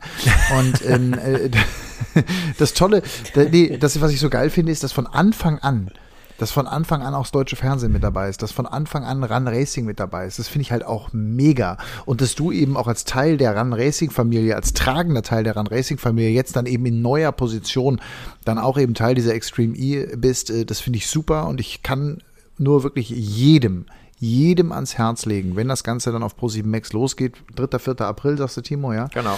ähm, wirklich da reinzugucken, das ist echt cool und es ist auch ein spannender Blick in die Zukunft. Kommentiert von Eddie Mielke. Eddie, also ich, ich glaube, da übertreibe ich nicht, wenn ich sage, das ist wirklich mal ein Blick wert. Ja, wenn du die also Namen anguckst, ne, Eddie, vielleicht, du hast ja bestimmt gut vorbereitet. Erzähl mal, wer da so am Start ist, was für Teams da am klar. Start sind. Ja, nee, du hast ja Team Abt schon erwähnt, äh, Matthias und Timo, äh, mit Matthias Ekström und Claudia Hürtgen. Ähm, aber allein wenn ich erstmal einen Schritt zurückgehe, die Teamstrukturen. Nico Rosberg hat ein eigenes Team, äh, da kann man sich auf Instagram gerade angucken, wie er das Auto seines Teams designt hat. Ähm, ja, Lewis Hamilton hat ein eigenes Team. Und wenn ich mir dann die Namen durchgehe, das ist das Who is Who äh, der Offroad-Szene. Äh, allein, dass da eine meiner automobilen äh, Motorsportlegenden, Sebastian Löb, mitfährt, äh, zum Beispiel äh, Carlos Sainz. Äh, also hochinteressant natürlich auch die Mischung, dass auf jedem Auto, Sandro, das ist für dich interessant, muss immer ein Fahrer und eine Fahrerin Deswegen Matthias Ekström und Claudia Hüttgen, um mal bei dem deutschen Team zu bleiben, äh, genannt werden. Und die dürfen dann wechseln, wie sie wollen, wenn ich das Reglement bisher richtig verstanden habe. Also es ist nicht vorgegeben. Kann meinetwegen Claudia Hüttgen anfangen oder Genau. Matthias Ekström äh, ne? oder Sebastian Löb oder seine Zahnärztin, die er an seiner Seite hat aus äh, Spanien, die aber auch schon fünf äh, Paris-Dakar-Rallyes bestritten hat, die sich also auch auskennt. Oder die Kollegin Kotulinski, die ich gerade schon angesprochen habe, die äh, bei dir in Schweden gerade war. Also ist ein hochinteressantes Reglement. Und für mich der Vorteil ist natürlich, ich vermisse ihn ja immer, wenn er nicht in meiner Kommentatorenkabine ist. Aber wenn ich irgendwelche Fragen habe zur Strecke, äh, wo springt man wie am besten, dann muss ich einfach nur Timo Scheider an. Achso, ich wollte sagen, du kannst mich jederzeit So anrufen. klein ist die Du Welt. kannst mich jederzeit anrufen, das ist überhaupt kein Problem, da helfe ich dir. Äh, Ich will nur eine, ich, lass mich nur vielleicht auch zur Einschätzung, nur ein Ding, ich, weil ich diese Testfahrten in, in Oschersleben des Abt-Teams eben begleiten durfte. Und ich hatte da einen sehr gut aufgelegten Matthias Ekström. Und Ecki war im Laufe des Tages immer schlechter aufgelegt. Warum? Weil Claudia Hürtgen nur eine halbe Sekunde auf dieser Strecke langsamer war als er. Und das hatte er sich ganz anders vorgestellt. Also auch da, glaube ich, wird es spannende, auch teaminterne Dinge geben, gerade in den Qualifyings, gerade in den Trainingssessions. Ich will jetzt gar nicht die Gender-Diskussion aufmachen, aber Mann gegen Frau ist ja sowieso immer äh, eine spannende Geschichte. Und da glaube ich eben, dass wir da auch die eine oder andere Überraschung sehen werden. Allein das finde ich schon. Äh, da sage ich dir meinen mein, mein Vorbereitungsstand zu. Äh, diese Informationen habe ich auch. Und da kommt dann eins noch zum Tragen. Und ich glaube, das ist auch ein Zitat von Ecki von neulich, der das nochmal beschrieben hat, äh, mit dem Auto zu fahren. Und ich sage da mal ein Beispiel zu. Äh, die Kiste hat deutlich über 500 PS, richtig Drehmoment wiegt aber eben halt auch ganz viel, hat einen ganz anderen Schwerpunkt als das, was die Herren Rennfahrer, äh, wenn sie äh, aus, so, aus dem Asphaltrennsport kommen, äh, normalerweise kennen. Und ich sage da mal ein Beispiel zu, Jean-Éric Verne, ehemaliger Formel-1-Fahrer, der einzige, der die Formel E schon zweimal in Folge gewinnen konnte, der hat mal schön die Hosen voll. Der hat nämlich die Karte gezogen und hat gesagt, hm, ich könnte zwar, und ich bin ja auch Mitteilhaber von einem Team, aber bevor ich da konkurrenzfähig wäre, bei denen die dann, wie die angesprochene Zahnärztin aus Spanien, äh, die da mitfahren wird zum Beispiel, oder Laia Sanz, äh, bevor ich auf dem Level bin, mit so einem schweren Auto, Offroad, nee, da mache ich mir meinen Namen nicht kaputt. Ich äh, trete mal den Rückzug an, bevor es überhaupt losgeht und fahre nicht mit. Timo, habe ich richtig wiedergegeben, oder? Was äh, Jeff da so ja, gesagt hat. Der hat einfach Schiss. Das äh, wollte ich gerade tatsächlich erzählen. Du bist mir dazu vorgekommen. Es war eine ganz interessante Aussage, dass es tatsächlich so ein Profi-Rennfahrer gibt, der Formel 1 Erfahrung hat und die Formel E gewonnen hat, der sagt, oh, das ist mir vielleicht eine Nummer zu heiß, dass ich mir da die Finger verbrenne und vielleicht dann äh, eher ja, in die Röhre gucke und einfach gesagt hat, nee, dann lasse ich das lieber sein, bevor ich mich blamier. Also ist auch eine Größe, Nein zu sagen, ne? muss ich auch ganz klar sagen. Ja, aber klar, der, der will nicht verprügelt werden da. Und von ja. daher, Matthias, hast du schon völlig recht. Ähm, das wird hochinteressant sein, das zu beobachten. Ne? Auch gerade das Zusammenspiel Fahrerinnen, Fahrer, wie wechseln die, wann wechseln die, wie bewähren sich die Autos. Und dann kommt noch der Scheider als Streckendesigner dazu. Ja, und wenn einer eine Magenverstimmung hat, sitzt er im Auto. Ich, ja, bin froh, ich, bin wirklich froh, ich bin wirklich froh, dass äh, Timo Scheider als Streckendesigner da ist und nicht als Streckenposten. Aber auch die Streckenposten äh, haben, natürlich, die haben natürlich eine. Gibt es da Streckenposten? Oh, ist auch scheißegal. So, ja, Sandro, was ich dich mal. Gibt's auch, ne? Nee, aber was ich dich fragen wollte, Sandro, dieses ganze Thema Elektro. Wir reden jetzt über die äh, Extreme E. Wir haben alle gerade zum ersten Mal mit Sat 1 die Erfahrung Formel E gemacht. Ist das etwas, wo du sagst, ja, kann ich mir mit anfreunden, finde ich geil? Oder sagst du, das ganze Elektro-Thema, okay, es gibt halt einfach keinen anderen Weg in die Zukunft, wir müssen uns dem öffnen? Also ich bin ja schon 2018 war das, glaube ähm, das war noch eine der Showrunden damals am Sachsenring, die Moto 2018 E. 2018 war es. 2018, genau. Und das war das erste Modell, da war das, die Moto E hat da 250 Kilo gewogen.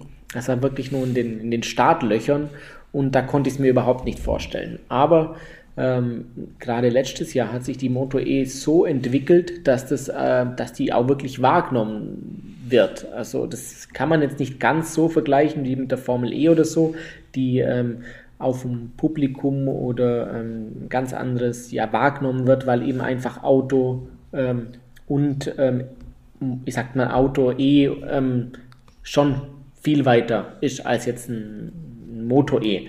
Aber ich denke, mehr und mehr ähm, wird es kommen. Und äh, wenn man sich auch die Rennen angeschaut hat, äh, waren das auch wirklich packende und spannende Rennen. Also du ähm, findest es cool? Du würdest sagen, es ist cool?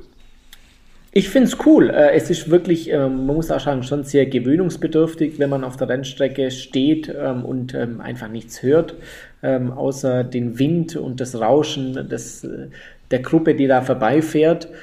Aber wenn man das im Fernsehen anschaut, ähm, sind das ja sehr, sehr unterhaltsame Rennen. Also Matthias, du musst dazu wissen, dass die Moto E Motorräder, die im Rahmenprogramm der MotoGP bei ausgesuchten Grand Prix auch mit deutschsprachiger Beteiligung, mit Dominik Agatha und Lukas Tulovic, äh, die fahren da nämlich mit in äh, der Moto E Rahmenserie. Diese Motorräder sind noch mal viel leiser als die Formel E-Autos, die du ja schon kennenlernen durftest. Also das, da hat Sandro recht, das ist nochmal ein erheblicher Unterschied. Also man hört wirklich nichts. Also die fahren an einem vorbei und äh, du denkst so, okay, was war das gerade? aber ja, beim, Formel e, bei, beim Formel E-Auto hast du wenigstens quietschende Reifen und, und Windgeräusche. Bei der Moto E hast du gar nichts. Ja. Ja, ist ja. auch die Frage, ob die Fans das akzeptieren übrigens. Ne? Also das äh ist ja alles für eine gute. Ich gebe San, ich geb, ich, ich geb Sandro recht, die Rennen in der Moto E waren spannend. Und die sind halt ein paar Jahre später dran als äh, Timos neuer Chef, Herr Agag, ähm, mit der Formel E. Die sind halt in der Moto E ein paar Jahre später dran. Aber dass die Dorna das so ernst nimmt und das direkt auf offizielle WM-Ebene hieft im Rahmenprogramm der MotoGP, zeigt ja wohl deutlich, wo die Reise hingeht. Ja, ja klar, absolut, hundertprozentig. Also das, äh, ich glaube, damit, das ist eine Frage von, also nicht von fünf Jahren, sondern wahrscheinlich eher von zwei oder drei Jahren. Ne? Das ist ja ähnlich, wahrscheinlich ein ähnlicher Plan und da sind sie wieder einen Schritt weiter mit der Dorna, als die DTM beispielsweise ist, aber ein ähnlicher Plan. Letzte Woche war er unser Gast, was Gerhard Berger ja auch irgendwie in petto hat, im Schilde führt, wie auch immer. Also ich glaube, da sind wir uns alle einig, dass der Weg nur in diese Richtung gehen kann. Ja, aber es fehlt trotzdem was. Ja, ja, ja klar fehlt was. Also der, der Geruch allein vom Benzin und, ähm, und allem. Also das ich meine, alleine die Anspannung. Äh, Motorsportfan. Ich wollte gerade sagen, du weißt es doch genauso wie ich, Sandro. Ne? Wenn du weißt, jetzt gleich ist Qualifying und der erste Motor startet in der Boxengasse, weil es noch 20 Minuten sind bis Qualifying und diese Anspannung, die sich aufbaut, dann geht der zweite, dritte Motor an, die Unruhe startet in den Boxen. Das ist einfach ein geiles Gefühl, eine geile Vorspannung und das Fahren selber natürlich sind geile Geräusche. Da müssen wir, glaube ich, uns nichts vormachen. Wir wissen alle, wir sind Petrolheads. Ich glaube, das haben wir auch schon oft genug gesagt. Und wir lieben das, den Gestank, der für uns eigentlich ein geiler Geruch ist. Ähm, und äh, deswegen fühlt sich alles noch ein bisschen komisch an. Aber Fakt ist auch, in fünf oder zehn Jahren wird das alles anders sein und keiner wird mehr drüber reden. Das stimmt. Meine Kids werden irgendwann sagen, Alter, hör mit dem scheiß lauten Zeug auf da, ne? Was ist, was ist Quietsch und ge, Hoffen wir es mal nicht. also, äh, aber wieder, wieder. Also mir geht es ganz oft so, wenn ich auf der Straße bin und das fährt so eine alte Vespa vorbei, so ein richtiger Zweitakter. Ja, geil. Schön. Und dann geht da so der Rauch und das, das, ja. das stinkt ja nicht, das riecht ja, gut. Genau, und wenn dann mit der Freundin nur dann spazieren geht und sie so, ah, Zweitakter, gell? So, ja, genau. Seid ihr eigentlich auch, da seid, seid ihr auch so Benzinschnüffler ja, eigentlich? Seid ihr auch so Benzinschnüffler an der Tankstelle? Meine Frau, meine so, Frau komplett. Meine also Frau, Benzin, der Tankstelle, Fenster gut. Runter. Riecht gut. Es riecht gut. ja, ja. Mit mir, mir geht's auch so. Es riecht gut. Ja, ich kann euch sagen, mein erstes Motorrad, RD 350 oh, LC. Geil. So, Rennsprit, illegal besorgt.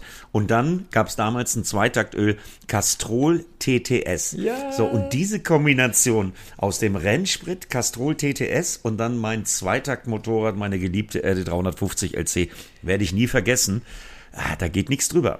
Als Weintrinker würde man sagen, ah, tolles Bouquet, äh, was da geliefert wird. Sandro, ich rufe dich dann nochmal an. Ich habe gerade ein Angebot für eine 220 Kubik, äh, sehr schön gepimpte ähm, Vespa bekommen. Ich äh, oh, kontaktiere dich dann mal, mal gucken, was du sagst. Also so richtig schön gemacht, richtig geile Ausfahranlage, schön Leistung gemacht, aber alles eingetragen natürlich. Ähm, ich schicke dir mal Bilder später, wenn wir hier fertig sind. Jetzt mal eben Sehr noch eine gerne. Frage an Matthias und äh, Timo von meiner Seite aus, weil Sandro ist ja mein Freund, wissen wir ja, und ich tue ihm ja gerne mal gute Gefallen. So, es hat Corona-bedingt leider nicht geklappt, dass Sandro uns bisher mal schon mal in einem DTM-Fahrerlager besuchen konnte. Jetzt vor allen Dingen an dich, Timo. Du hast ja ein noch besseres Netzwerk als äh, wir anderen. Ich Trottel durfte schon mal ein DTM-Auto fahren. Matthias Killing durfte auch schon mal ein DTM-Auto fahren. Wann kriegen wir es denn mal hin, dass wir Sandro Cortese mal irgendwie so eine heiße Vierradwaffe unter den Hintern klemmen? Das wäre doch eine schöne Belohnung für diesen offenen und ehrlichen Podcast. Zumal ja Gerhard Berger sehr offen für Gaststarter ist. Mhm, da hast du recht. Na, so weit, sind, so weit sind wir noch nicht. Vorher muss er mit Timo ein bisschen üben. Sandro, hättest du überhaupt Bock mal, sowas zu fahren? Auf jeden Fall. Also, ich bin dafür alles zum Haben. Ja, also dann kommst du erstmal zu mir nach Schweden und dann kriegst du mal ein bisschen äh, das Ganze. Stimmt, das hast du ja schon mal ja. gesagt, also hast du mich schon mal eingeladen. Genau. Das und dann gucken wir mal, wie die Skills auf vier Rädern sind und dann äh, gucken wir mal, ob die Qualifikation dann für Rennen dann raus. Aber spannende Frage, spannende Frage, Timo, dass du ja. das, dass du das ansprichst. Sandro, hast du Skills auf vier Rädern jetzt außerhalb, dass du im Allgäu umherfährst?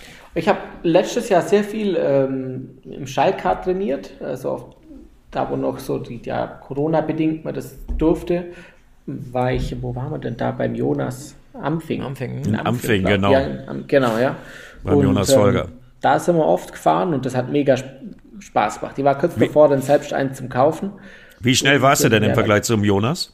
Und äh, zu Marcel? Ja, der Jonas hat ja selber, ähm, besitzt ja eins und der Marcel auch, die waren schon ein bisschen schneller. Aber ich bin, glaube dann gegen nach drei, vier Tests ging es dann. Also war ich dann immer noch langsamer, aber nicht mehr so wie am Anfang. Ja, Schaltkarte ist aber auch das Ganze natürlich. Immer ein bisschen üben.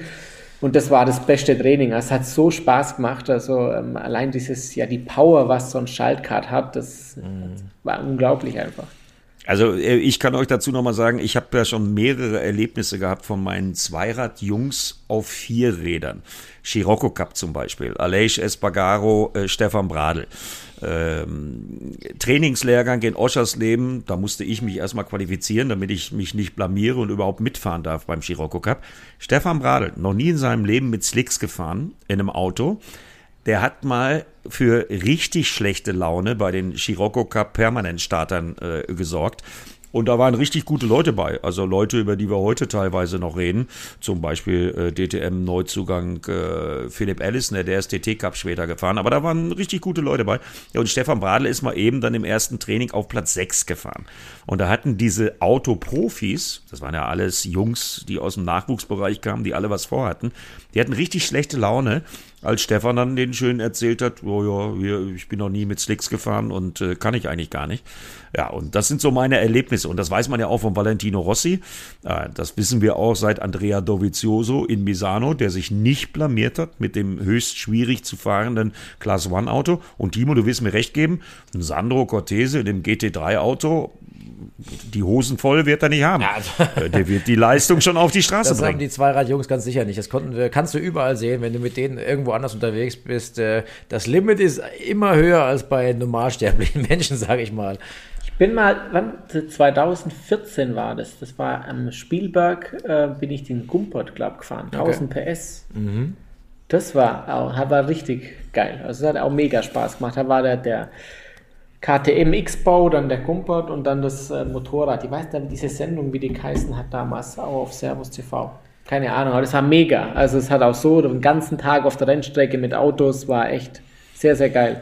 Also wir rufen mal Gerhard Berger an, Matthias, oder? Der will ja Gast, Gast, Gaststarter haben und wir hätten einen potenziellen Kandidaten. Also wer für Jetzt fliegen wir erstmal nach Schweden, trainieren ein bisschen so, und dann das greif mal an. Absolut. Ja, aber also, das eine ist Driften und das andere ist Schnellfahren. Also wir fangen mal so an, Sandro. Ja. Wir fangen mal so an. Ich hoffe ja, dass wir ab äh, Juni wirklich mit Anfang Juni mit Monza wirklich den Saisonstart der DTM erleben. Ich glaube, wir diskutieren mittlerweile nicht mehr darum, ob es genug Autos geben wird. Das wissen wir seit letzter Woche, seit unserem Gespräch hier mit Gerhard Berger, dass diese DTM stattfinden wird. Ob es dann 16, 18 oder 22 oder 24 Autos sind, das wird sich zeigen, aber es wird stattfinden. Da bin ich mittlerweile wirklich zu 100 Prozent von überzeugt.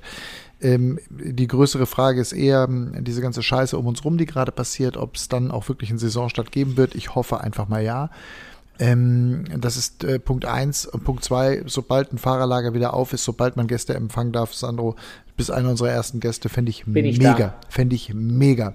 Apropos, ich habe sowieso noch ein ganz kurzes Diskussionsthema. Ich habe noch zwei Themen so auf der Pfanne, die ich mit euch noch besprechen wollte. Thema eins ähm, einmal die Testfahrten der Formel 1. Ähm, das habe ich so ein bisschen verfolgt heute und war ganz überrascht. Die Frage ist ja immer, was man von diesen Testfahrten dann wirklich halten kann ähm, oder auch nicht, ob das schon erste richtungsweisende Dinge sind, die wir da gesehen haben. Das wollte ich einfach mal, also sehr starker Red Bull, Mercedes ein bisschen schwach, Vettel ganz hinten, im Aston Martin, das wollte ich einmal noch so einordnen, aber die viel wichtigere Frage, ähm, ich höre, und da wollte ich jetzt einmal die Frage an Timo und Eddie stellen, was ihr so hört, ich höre, Sophia Flörsch fährt nächstes Jahr DTM.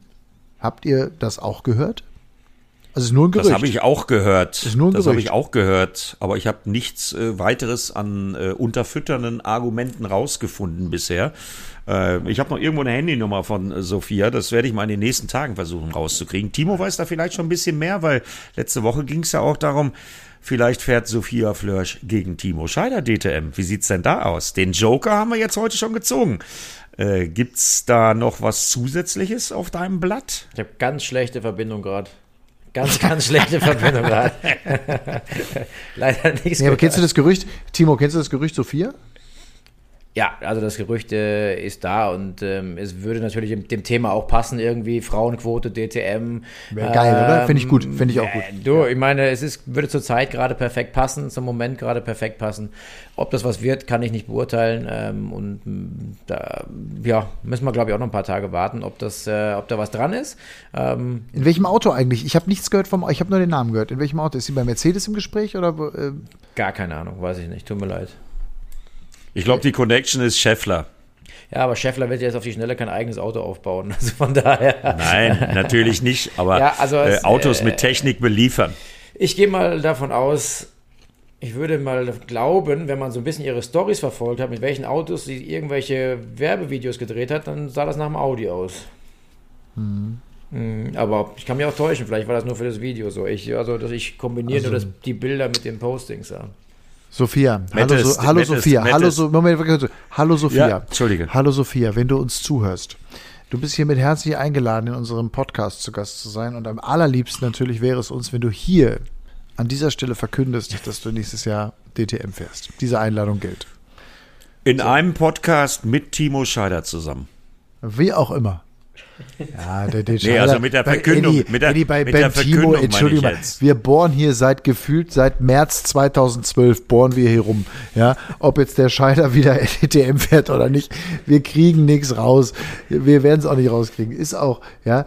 Äh, Timo, du weißt, ich fände es scheiße, wenn du DTM fährst, weil dann muss ich dir irgendwelche Fragen stellen und ich möchte viel lieber, dass du an meiner Seite stehst, das weißt du. Also Aber, wir können das ja relativ schnell, ich, ich kann euch da ein bisschen mehr rein Wein einschenken. Also momentan die Situation ist ja so, wir haben viele Privatteams, die teilweise Beteiligung von Werken haben, ähm, teilweise keine Beteiligung von Werken haben. Und ich glaube, der eine oder andere hat das vielleicht gelesen ähm, in, in ein paar äh, Motorsportartikeln. Ich habe klar gesagt, ja, es gibt äh, Interesse von mehr als zwei bzw. drei Team, Teams, mich ins Auto zu setzen. Ähm, es ist aber auch das Interesse da, Geld zu bekommen für den Drive. Und ich habe gesagt, solange ich ähm, mit meinem Motorsport Geld verdient habe, mache ich Motorsport. Wenn ich Geld mitbringen muss, mache ich keinen Motorsport mehr. Zumindest nicht aktiv hinterm Lenkrad oder irgendwann in dem Klassikbereich vielleicht. Also nicht um jeden Preis. Das heißt, die Umstände müssen passen. Ich, äh, für mich kommt es nur in Frage, wenn ich ein konkurrenzfähiges Autopaket hätte, Teampaket hätte und damit auch ein Geld verdienen kann. Das sind meine Voraussetzungen. Werden die erfüllt, ist die Chance recht groß, dass ich DTM fahre. Mehr Skala, in den nächsten Wochen, meine Damen die, und Herren. Die, die, Skala 1 bis 5, ähm, wie wahrscheinlich? 5 ja, ist sehr wahrscheinlich. Du, es kommt darauf an, was, was finanziell passiert. Also ich kann euch sagen, es sind einige Menschen aktiv äh, rund um meine Person und äh, rund um die DTM, die sich das gerne, äh, die das gerne ermöglichen würden wollen. Aber wie gesagt, wenn die Umstände passen, dann ist es wahrscheinlich. Und ähm, wenn die Umstände eben tatsächlich nicht zustande kommen, sprich, wenn das Geld nicht da ist und die Voraussetzungen nicht da sind, dann wird das nicht passieren. Matthias, das deckt sich doch eins zu eins mit dem, was Sandro uns vorhin erzählt hat, oder? Weil der zweifache DTM-Champion sagt gerade, ich bringe auf keinen Fall Geld mit. Der zweifache Weltmeister hat vorhin erzählt, nee, also äh, jetzt mit 31 noch Motorradrennen fahren äh, und Geld mitbringen, mache ich nicht. Ist doch deckungsgleich. Ist auch, ist auch finde ich, also ist auch legitim. klare ist, ist Meinung so. und auch legitim und auch respektabel, ist mal ohne Scheiß. Also natürlich wünschen wir uns als Reporter und natürlich im Namen auch der Fans, aber vor allem auch im Sinne der Fans, dass wir die besten Fahrer auf dem Motorrad oder im Auto sehen. Das ist doch völlig klar. Die besten Namen, die größten äh, Aussagen, die größten Geschichten und so weiter. Also, und da seid, ihr beide euch ja gleich. Und ähm, natürlich geht es darum, irgendwie diese Namen dann auch zu präsentieren. Wenn das aber nicht passt, dann kannst du sie nicht präsentieren. Natürlich profitiert eine DTM davon, wenn der zweifache Champion Timo Scheider zurückkehren würde. Ist doch völlig klar. Und natürlich würde eine Supersport-WM, ähm, äh, Superbike-WM äh, profitieren, wenn Sandro Cortese sagt, hier, alle Knochen sind wieder heile, ich fahre wieder. Ist ja logisch. Aber eben nicht um jeden Preis. Also ich glaube, da sind wir alle vernünftig genug. Ist ja ganz klar. Ja, sehe ich ganz genauso. Also, äh, wobei mir natürlich, also ich sehe das mit einem weinenden und einem lachenden Auge. Äh, mir wird natürlich schon ein bisschen was abgehen, wenn der Scheider nicht mehr neben mir sitzen würde in der DTM. Aber was meinst du, Eddie, was wir für ein Casting, pass mal auf, was wir für ein Casting veranstalten, das wird ja eine riesige. Wir haben ja Martin wen, noch in der wen wir, Ja klar, aber wir brauchen ja dann noch eine Nummer zwei, die Nummer zwei hinter Tomczyk und dann werden wir ein Casting machen, dann lassen wir die ganzen Mädels alle ankarren, Eddie. Und dann geht das, verstehst ja. du? Dann, da wird, da Sandro, Sandro, Sandro auch in der Jury. Und Sandro, Sandro in der, in der Jury. Jury. bitte. Das wird ein irres Casting. Sowas von.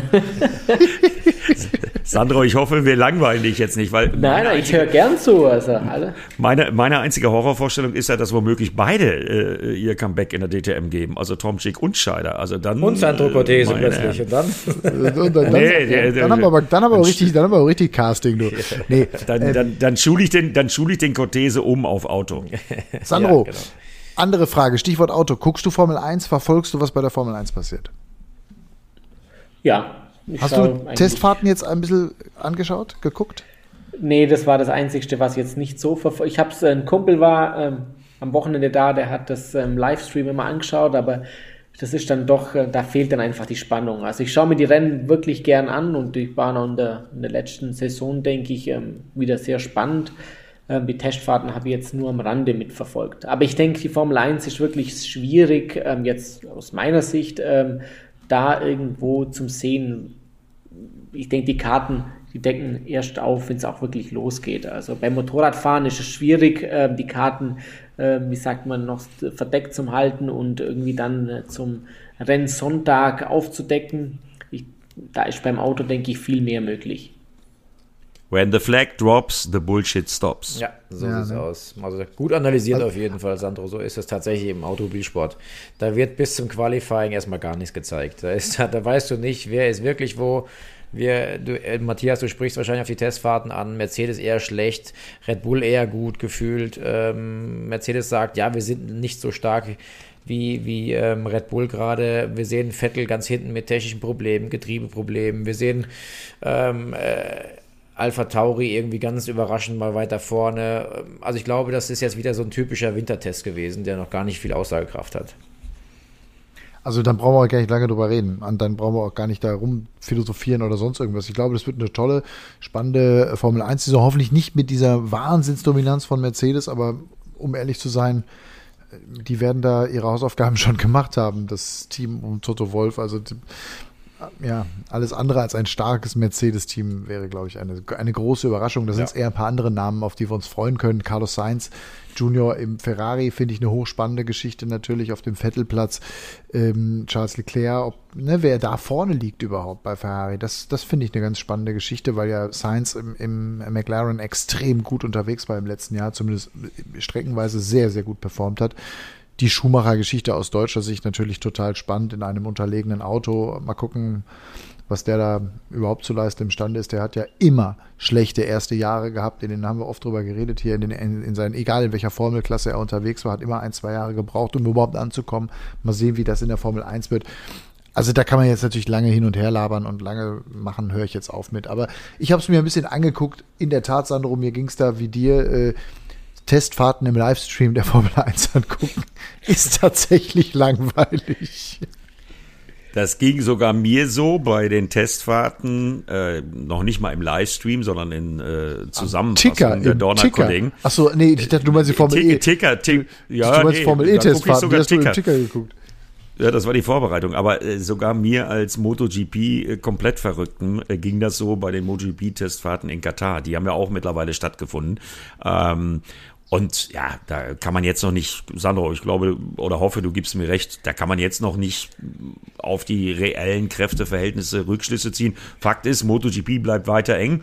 Wir werden wahrscheinlich wieder im ersten äh, freien Training der MotoGP 18 Mann in einer Sekunde haben, ne? Ja, wie jedes Jahr. Also ich denke, das wird jedes Jahr noch spannender und ähm, ich denke auch da wird es erst zum Rennsonntag wirklich ähm, wieder ähm, spannend, weil wie in mir letztes Jahr, der hat, glaube ich, jedes Qualifying, denke ich, ähm, ist er, ich glaube, sein Bestes war mal so aus der zweiten Startreihe gefühlt, ähm, los zum Fahren und ähm, fährt dann trotzdem aufs Podest. Ich denke, da sind die Kräfteverhältnisse, Qualifying und Rennen sind zwei komplett verschiedene Sachen und ähm, da wird es, äh, denke ich, wieder sehr, sehr spannend. Ich denke, Vinales wird dieses Jahr sehr, sehr stark sein. Der hat über den Winter, denke ich, auch sehr viel an sich gearbeitet, ähm, geheiratet, wird Papa. Ähm, ich denke auch viel an sich gearbeitet, ähm, geheiratet, wird Papa. Sehr, sehr viel getan. Nein, also ich denke so, er war ja so, jetzt nicht falsch verstehen, aber er war immer so, ja, so ein bisschen wild und ähm, immer so ein bisschen aus der Reihe tanzt und ich denke, in seinem privaten Umfeld hat er sehr viel verändert und ähm, denke ich, das hat ihn noch stärker gemacht. Ja, und dann kommen da äh, in Sachen MotoGP nur mal eben eine Zahl noch am Rande äh, für die beiden Autojungs äh, links nebenan. Äh, neuer Katar Topspeed Rekord mal eben von Johann Zarco. 357. Äh, Timo, fällt dir noch was ein? Leck mich am Arsch.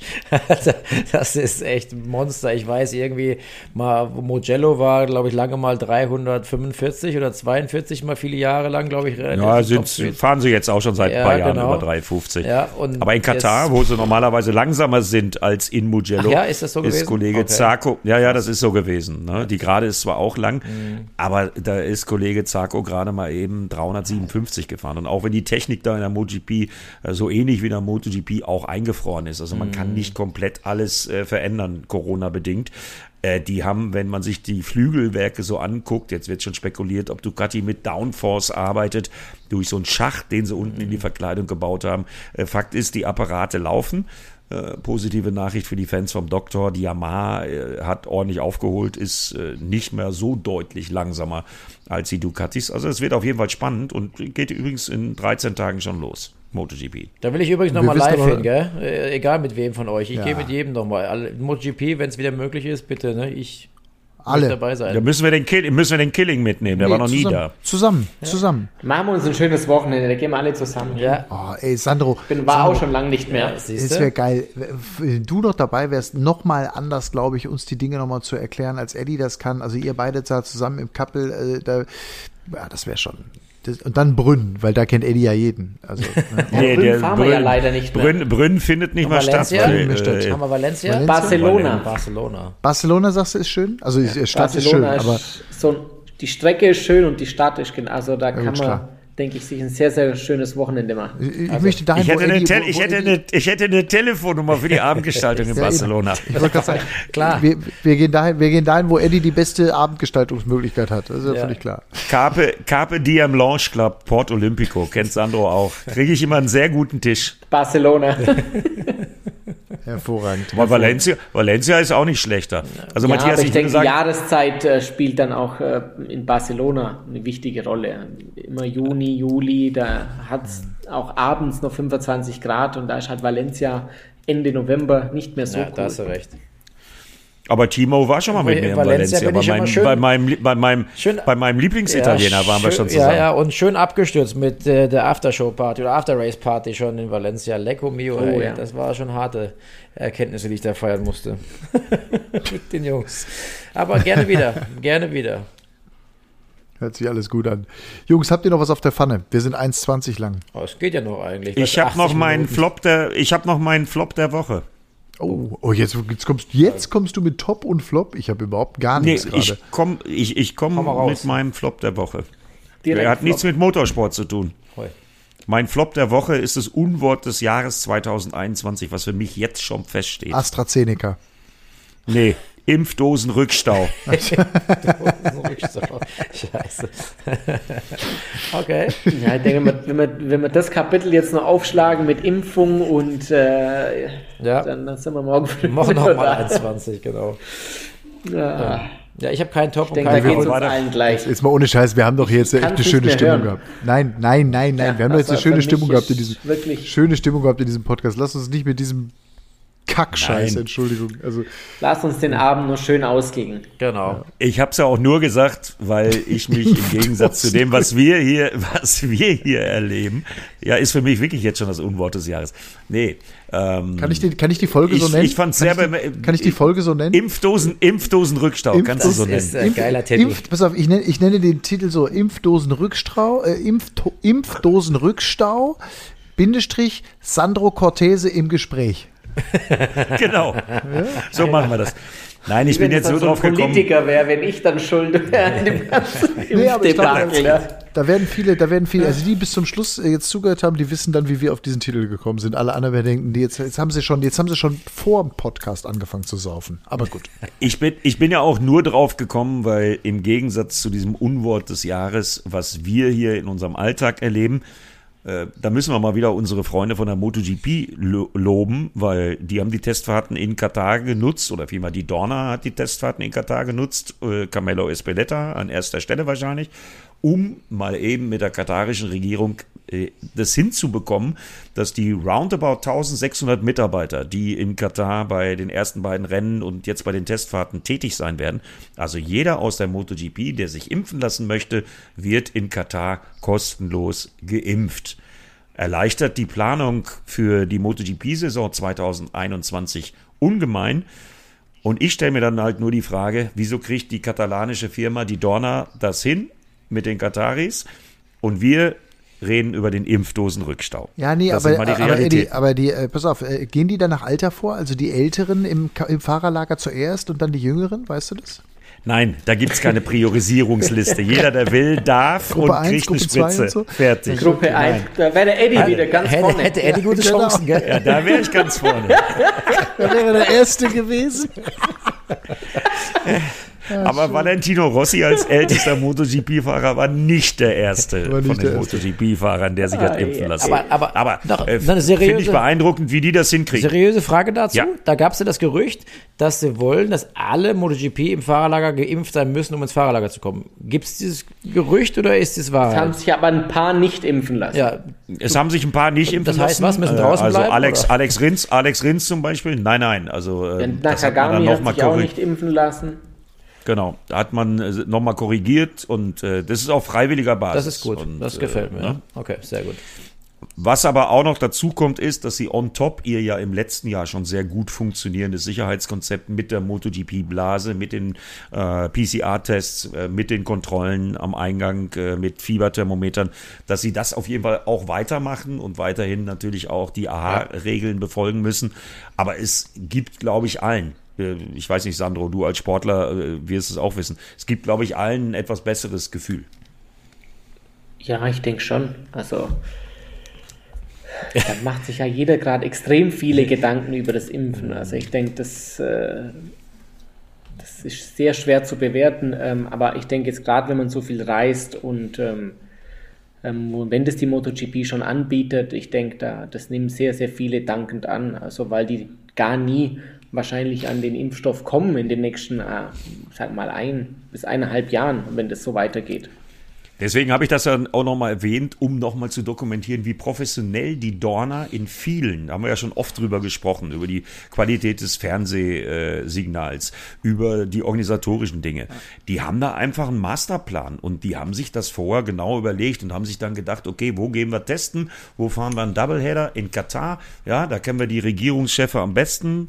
Äh, also fahren wir da, weil da haben wir eine Möglichkeit, uns durchimpfen zu lassen. Da behaupte ich einfach mal, das war von vornherein der Masterplan der Dorner. Und Sandro, du kennst die Kollegen ja auch. Du weißt, wie professionell die arbeiten. Und die haben mal wieder jetzt so ein Beispiel abgeliefert, wie professionell sie tatsächlich sind. Nämlich sehr professionell. Das stimmt, ja. Also ich denke, ähm, da war das schon viele, viele Monate im Voraus geplant, dass das ähm, so stattfinden wird. Also Sandro, dann besorg du mal so, so einen Impfstempel, dass du mal ein Papier ausdrucken kannst, dass wir geimpft sind, ohne dass wir geimpft werden müssen. Dann schickst du mir mal was rüber. Neuer Rekord übrigens, Jungs. 1,26 ja, gleich. Also ich habe 1,26. Bei mir steht jetzt 1,26,25. Eddie, ich hoffe, unsere Zeiten sind. Bei mir steht jetzt 1,26,3. 3. Oh, nee, nee.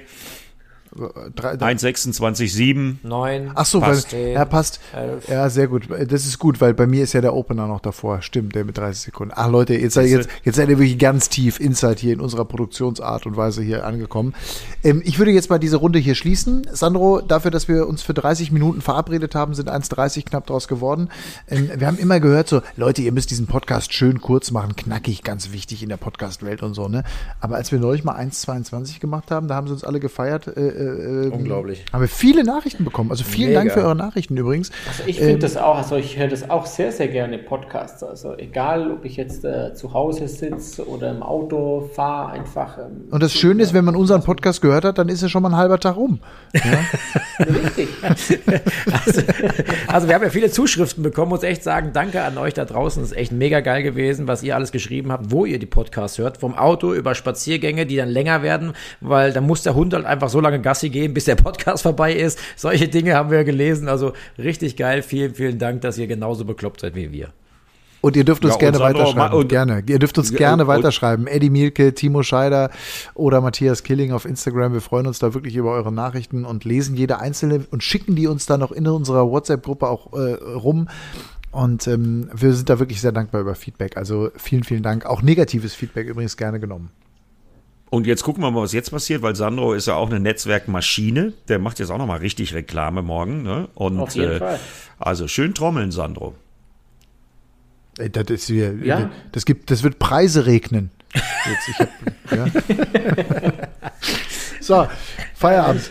Dann haben wir, wir haben Also, Dankeschön, gell, dass ich dabei sein durfte. Sehr gerne. Sandro, ja, das wollte Danke, ich, Sandro. Das wollte ich gerade sagen. Das hat echt Spaß gemacht. Und ich sag mal, zwischen, zwischen wirklich Schnack und Erzählen und ganz großartigen, auch emotionalen Einblicken in das, was du gerade in den letzten Monaten durchgemacht hast, wirklich von uns da ein großes Dankeschön. Das äh, hat uns alle und ich glaube, die, die uns hier zugehört haben, auch sehr bewegt.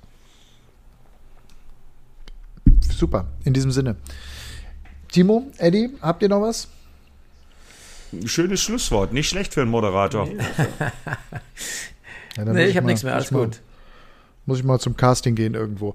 Also, äh, in diesem Sinne, danke euch allen fürs Zuhören. Das war unser Run Racing Motorsport Podcast in einer neuen Sensationsausgabe. Eine Stunde 30 knapp hat es uns heute gegeben. Und ähm, das haben wir sehr gerne gemacht. Also in diesem Sinne wünschen wir euch weiter viel Spaß. Wir sind nächste, sind wir nächste Woche wieder da, Jungs? Timo, Eddie? Na klar sind Ich wir bin da. noch da, Ja. ja. Ich bin noch da. Ach, stimmt, dann bist du in Saudi-Arabien, ne? Richtig. Dann mache ich das live aus Saudi-Arabien dann in dem Fall. Können wir das Ah. Ja, geil, das so hab ich auch gemacht. So, Hab so ich- ein hab ich auch gemacht. Ja, stimmt. Digga, ich habe mein, ich hab mein Mikro mitgenommen, das ging super da im Hotel in der Quarantäne. Ja, also, äh, danke fürs Zuschauen, wenn's euch, äh, zuhören, wenn es euch gefallen hat, dann gerne einen Screenshot machen, gerne teilen auf Instagram oder Facebook oder wo auch immer, Twitter, wenn ihr Bock habt, uns ein bisschen zu helfen, freuen wir uns. Je mehr Hörer, desto besser, aber wenn wir keine Hörer haben, machen wir trotzdem weiter. In diesem Sinne, tschüss. Ciao, ciao. Ciao.